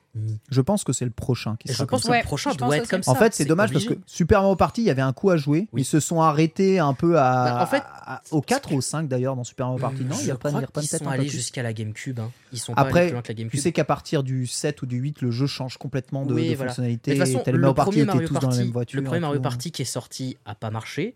Je pense qu'ils ont un peu sorti celui-là en mode best-of, en mode un peu Le premier, control. le premier euh, Mario Party de la Switch, Oui. ah, c'est totalement faux. Il Ah a non, il il a cartonné, il super s'est même marché, mieux ouais. vendu que Super Mario Party. Ah pardon, Ouais, ouais. j'avais le En souvenir fait, d'un Mario tout- Party quand les gens achètent, un, en fait, les gens achètent un Mario Party. En fait, par défaut, ils comprennent pas la différence des deux Mario Party. Oui. Donc ils achètent le Superstar. Ah, le Superstar a mieux marché que Super Mario Party, mais le Super Mario Party est largement Ah, meilleur. je hein. croyais que justement le retour sur le gameplay, sur les, les plateaux, tout ça, les gens avaient pas aimé. Parce que justement, moi j'avais fait l'impasse sur celui-là. T'as un mode, un euh, mode duo, euh, il, il est assez riche le jeu. Non, mais d'accord. mais, euh, euh, mais le jeu, le jeu Mario Party. mauvais. Mais Mario Party Ultimate, tout à fait. Donc voilà, peut-être pour ça que Nintendo Land ne revient pas, mais qui sait, hein, peut-être. hein, euh, de quoi, Mais pourquoi pas avoir le Nintendo World en hub pour un Mario Party? Question de Sonian. Quel accessoire Nintendo a selon vous été le plus sous-exploité? Alors attention, il y en a une liste. Oh, c'est aux Mm. a Nintendo. plein, Nintendo, ils ont tellement fait Ah, des trucs de what the fuck. on, rappelle, Nintendo, ils ont créé des jouets à la base. hein. Oui, il y, a- y avait l'imprimante là pour euh, Game Boy. euh, Oui. il y a- ils ont fait tellement de dingueries, ils ont fait n'importe quoi. prendre des selfies avec ta Game Boy Ouais. euh, 15 ans avant les smartphones. C'était très rigolo. Moi, je vous avoue, je vois le micro de la DS là dans la liste proposée. Et, euh, et je pense que ce truc-là. Est-ce qu'on se les euh, ferait pas dans l'ordre euh, C'était. euh, bah, je sais pas si on a le temps de tous les faire, mais en tout cas, pour moi, le micro de la DS, c'est vraiment l'un des trucs qui aujourd'hui me fait le plus rire, euh, notamment sur, euh, sur émulateur. Je vous avais raconté ça. Euh, si vous tentez de jouer à Nintendogs aujourd'hui sur un émulateur parce que vous possédez la console et la cartouche et que vous voulez juste euh, le streamer, donc c'est plus facile sur un PC, euh, eh bien le micro fonctionne, mais le micro fonctionne de façon à ce que vous entendiez ce qui est dit au ralenti. Et du coup vous vous tapez des crises de rire absolues parce que vous entendez votre propre voix à, à raconter des conneries, à parler comme ça à votre chien et c'est à crever Attention, de rire. à tout le moment, euh, voilà, Pierre peut te faire une voix bizarre. hein. C'est vrai, bah, Pierre, peut-être que tu peux me faire un petit effet comme le micro. Je t'en... Non, je... J'ai- peut-être été rapide. Ah ouais, ouais, bon, bah écoute, peut-être qu'on préparera ce petit gimmick pour une prochaine Ce fois. sera pour la prochaine émission. En tout cas, moi, je, je pense que le micro de la DS, il y en a beaucoup qui aimaient pas parce qu'il y avait les trucs avec le souffle euh, et, et que ça les embêtait. Moi, je trouvais que c'était franchement rigolo. Je bien avec le micro de la DS, avec la détection euh, du micro du euh, Google Pixel, euh, c'est c'est complètement un truc de ouf et sous-exploité. Gros erratum, et je tiens quand même à le rectifier. Oh. Borvo avait totalement raison. Super Mario Party a largement Ah, mieux raison. marché. euh, que Mario Party euh, Superstar. Je tiens sincèrement à m'excuser. Je ne sais pas pourquoi j'ai cru le contraire à un moment ou un autre. Mario Party Superstar a fait 9 millions de ventes, là où Super Mario Party est à 19 millions quasiment. 10, ouais, 19 millions. Donc il, y a 10 il s'est vendu deux fois plus. Donc Ouais. toutes mes excuses Borvo, Non, mais- toutes mes excuses au chat. euh, vous avez entièrement raison euh, là-dessus. C'est la fatigue. C'est l'odeur. C'est l'odeur de la nourriture. c'est l'odeur de la euh, nourriture. Euh, Borvo, à ton avis, quel accessoire a été le plus sous-exploité sur Nintendo? Alors là, dans toute la liste, je vois deux, euh, je dirais deux accessoires que euh, plutôt que je mettrais en, en top. Déjà le câble GBA into GameCube. Le, Ouais. fait de, le fait de pouvoir jouer à ces jeux GameCube sur. euh, C'est un sur super accessoire. C'est un super accessoire. Et l'autre accessoire que je vois, c'est une question, c'est l'expansion pack de la 64. Est-ce que c'est le Rumble Pack ou est-ce que c'est autre chose? Non, le expansion pack, c'est ce qui te permettait de jouer à des jeux avec de- du RAM pack en plus, en fait. En fait, c'est une expansion de RAM. qui te permettait de jouer au dernier jeu, merci. Ah, Voilà, les Nintendo présentés par Barry White. Voilà, voilà. Le micro de la DS bah alors, à il l'époque. est pas dans la liste, mais je mettrais le Rumble Pack de la N64 pour moi, qui Rumble était Pack de vraiment la très N64. très cool. Sachez que dans cette liste-là, il y a aussi l'infrarouge du Game Boy, hein, notamment, ou de la Game Boy. Sachez que l'infrarouge de la Game Boy a trouvé euh, une seconde vie aujourd'hui dans toutes les Game Boy modifiées. L'infrarouge est en fait un bouton supplémentaire de la Game Boy dont on peut se servir pour régler la luminosité des nouveaux écrans montés dessus. Voilà, donc euh, Stylé. parmi les, les trucs les pétés de l'histoire de l'univers, je veux parler de la caméra infrarouge de la Switch. Oui, moi aussi. Qui se souvient que la Switch a une caméra infrarouge? Pourquoi c'est là? Pourquoi c'est là? À quoi ça sert? Ça m'a servi uniquement dans One to Switch et Nintendo Ro- Labo. C'est sur le robot de Nintendo Labo. de fou. Mais- Mais ça sert à rien, fou. on s'en fout de ce truc. Supprimez-moi ça. Ça sert sur. euh, comment ça s'appelle Ring Fit? Pour prendre ta pulsation cardiaque. Mais super Mais punaise C'était mon Oh petit plaisir à la fin de mon- ma session Ring Fit. Prendre la pulsation Déjà- cardiaque, ça marchait une fois sur 10. C'est absolument pas précis. Mais ça me faisait Déjà, très si plaisir. vous voulez faire du sport sur Switch, vous jouez à Fitness Boxing au Kutonoken. S'il vous plaît. Oh, Ring Franchement, Fit, c'est Ring une Fit ar- dans mon cœur. Une arnaque finie, on, on citera ici le modem de GameCube, euh, super, le modem du GameCube qui a servi, je crois, à Fantasy Star et c'est tout. Ouais, je euh, pense que c'est tout. hein. Vraiment comme le Euh, modem de la PlayStation 2 qui Je, sert. je ne savais même pas absolument que la à rien. GameCube avait un modem. Bien sûr qu'elle a un modem, elle a une prise modem en plus dessus. Voilà, vous pouvez l'acheter. Antistar en a 3. ça coûte 150 euros, ça sert à rien. Voilà, vous pouvez y aller, hein, allez-y. Et oui, je regarde des cadres vélo. Mais qu'est-ce que tu regardes euh Tu regardes, Pierre Tu regardes il ouvre. Non, mais Tout ton Google est en japonais, tout est en japonais. Je ne sais pas où je vais. Je ne comprends rien. Eh, eh. Je voulais cliquer sur Google Images. Voilà. Je ne sais pas comment on dit image en japonais. Voilà. Le rédac chef de Mangasur, voilà, évidemment, qui te fait tout en japonais. Ouais, mon Google en japonais, je suis, euh, je suis sincèrement désolé. Voilà, en tout cas, parmi les accessoires, si vous avez vous aussi un, un accessoire que vous avez trouvé sous-exploité par Nintendo, n'hésitez pas à aller. Et moi, je le redis encore et toujours, un accessoire que je souhaiterais le plus avoir, c'est un 3DS Player. Comme on a eu un Game Boy Mm. Player, je veux un 3DS Player, un accessoire C'est qui vrai. permet de lire des jeux 3DS sur ma Oh télévision oui, C'est et oui, d'y oui. jouer. Je veux un truc comme C'est ça. vrai que ce serait très de cool. Ouf de trop. Bon, bon, pour terminer, tu Oui, nous as bah, un apporté accessoire. une manette assez ouf qui est un accessoire que tu trouves très utile. C'est une fait. paire de Joy-Con supplémentaires pour la Switch. Tout à fait, c'est une manette qu'on m'a offert à Noël, Oh que j'aime beaucoup, notamment parce que au niveau des prises, si vous pouvez les voir, contrairement au Joy-Con classique, elle a des prises main Mmh. qui rend vraiment la, bah, la prise en main excellente. T'as savoir, totalement l'air d'avoir un Steam Deck dans les mains. c'est vrai que ça Complètement, ressemble hein. beaucoup au Steam Deck. Il faut savoir que moi, avant d'avoir ces, ces Joy-Con-là, j'utilisais en fait quelque chose qui se clipsait à l'arrière de la manette et qui rajoutait des poignées. trucs, D'accord. Et qui rajoutait des poignées à l'arrière des Joy-Con. Et j'aime beaucoup. Puis-je euh, prendre en main, s'il te plaît, l'accessoire pour eh ben, décrire à nos auditeurs hein, qui n'auraient pas ici. la prise en main. Peux-tu nous donner la référence, s'il te plaît, de Alors, cette manette Est-ce que tu peux peut-être cliquer sur le lien, Pierre, qui a sous le cabinet des curiosités C'est la Nixie Hyperion Meteor Lite. Comme ça, ceux qui ont la vidéo pourront voir le prix, euh, notamment de la manette. C'est une manette qui est à 52 euros. C'est très abordable. Donc c'est moins cher que les Joy-Con.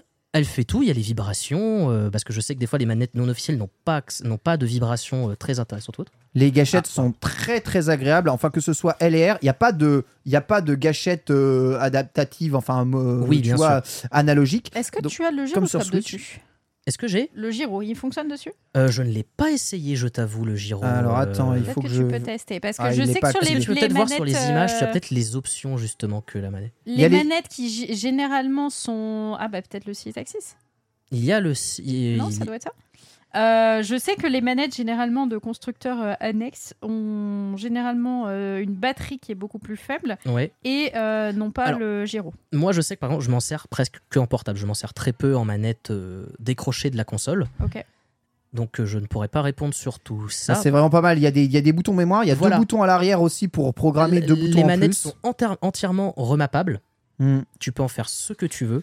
Et surtout, c'est que petit, euh, si tu peux me rendre la, Les la- sticks la sont cool. Petit truc de, de, de geek euh, qui sont euh, agréables, Ouais. c'est Ouais. que les, les sticks qui font de la lumière peuvent faire du RGB. Ouais, c'est ça, tu peux mettre la couleur que tu Ah. voilà, veux. tu les peux mettre manettes la peuvent couleur. clignoter aussi. Les, jo- Voilà. les, les, les sticks peuvent Ça, c'est ce clignoter. qu'on Euh, veut, tu du peux tuning. Voilà, Voilà. exactement. Tu peux mettre la couleur que tu Le veux. tuning. Voilà, ça fait du RGB. Bon, ça sert pas à grand chose, mais c'est Ça stylé. sert à rien, mais c'est comme beaucoup de choses qui servent à rien, Vraie c'est re- stylé. Vraie remarque, c'est très léger. Oui, la Et en manette fait, ça n'augmente pas le poids de trucs. En fait, la prise en main est meilleure. Par exemple, tu vois, je ne peux pas jouer à Theater Rhythm avec Oui. les Joy-Con de base, c'est impossible. Ça Bien me sûr. pète. Hi, I'm Daniel, founder of Pretty Litter. Cats and cat owners deserve better than any old fashioned litter. That's why I teamed up with scientists and veterinarians to create Pretty Litter. Its innovative crystal formula has superior odor control and weighs up to 80% less than clay litter. Pretty Litter even monitors health by changing colors to help detect early signs of potential illness. It's the world's smartest kitty litter. Go to prettylitter.com and use code ACAST for 20% off your first order and a free cat toy. Terms and conditions apply. See site for details. les doigts. Avec ça, je pourrais en portable. Vraiment. Mais moi, Après, j'ai ça, aug- ça augmente la taille. ça augmente la taille. De la manette Quand de- vous avez des petites mains ou autre, c'est peut-être un peu plus compliqué. Mais moi, je trouve, je, je trouve vraiment mon, mon plaisir avec ces, ces manettes-là. Vraiment, elles sont très confort. euh, T'en penses quoi, Sunday? Écoute, euh, pas mal du tout. Je suis interrogative. Ah ouais, t'as des palettes derrière. Ouais, il y a des palettes sympa. derrière en plus. ouais. Tout est configurable genre, Tout est euh, configurable. Parce que je vois qu'il y a des boutons en plus. Il y a notamment le bouton turbo. Alors le bouton turbo, oui, tout. existe. Et puis notamment, c'est celui qui sert quand tu fais bouton turbo plus cliquer sur le stick. C'est ça qui va changer la couleur de l'option de couleur de ton stick. D'accord, très bien. Tu peux les mapper avec des, des boutons en jeu? Tu peux mapper. Alors, j'ai eu un peu de mal sur certains jeux à remapper les boutons, notamment bah, par exemple Zelda Breath of the Wild. J'ai eu un peu de mal à, à le remapper. Et je pense qu'à mon avis, il faut Je viens de peut-être passer dessus. par des. Excusez-moi, je viens de me Appuie sur tous les jeter une boutons. bombe. Il est dans Zelda, là, actuellement, il vient de le tuer. Excusez-moi. Voilà. Fini crampes, voilà. mais c'est vrai que pour certains qui jouent beaucoup en portable, ça peut être accès Voilà. agréable. Après, bon, c'est souvent quand tu joues en portable chez toi, je sais pas si tu l'emportes parce que là, tu peux plus la mettre dans, dans une, dans Alors, une protège. Ouais. Ce que je fais, c'est que du coup, j'enlève les manettes du... Ouais. de la Switch, je la mets sous ma protection. J'ai un petit, euh, Et tu mets la manette un dans petit- ton sac. un petit élastique en fait qui me permet de bloquer la console dans la, dans la pochette. Ok, d'accord. Et après, je prends les manettes dans mon sac, je les connecte au, au petit support et je les prends comme Très ça. belle. Switch. Tu nous rappelles la référence, euh, s'il te La plaît? Nixie Hyperion Meteor Light Wireless. Ça coûte 52 euros. Sachez que la manette est évidemment compatible directement avec la Switch, mais Voilà. aussi compatible PC, hein, si jamais vous voulez directement jouer Tout sur. PC. Voilà, c'est le conseil peut-être de fin de Borvo. Merci à toutes et à tous de nous avoir écoutés. Mon petit Pierre, cette émission touche à sa fin. Ça me fait tellement plaisir d'être en votre compagnie encore une fois ce soir. hein. J'espère que vous avez passé un agréable moment avec nous, à nous écouter ou évidemment à interagir. Cette émission sera en rediffusion hein, gratuite hein, dès dimanche sur YouTube et sur toutes les plateformes de podcast euh, légales qui acceptent de uploader mon flux RSS. Bien entendu, sinon, eh bien, vous pouvez retrouver directement dès ce soir la rediffusion si vous avez raté le début en podcast sur le Patreon des Nintendo. Voilà, patreon.com slash Nintendo. Merci évidemment à tout votre soutien. On a quelques nouveaux abonnés étoiles. Je vous citerai tous dès la semaine prochaine. Qu'est-ce qu'il y a, ma petite chérie? Qu'est-ce qui se Ah, passe? Euh, Hein?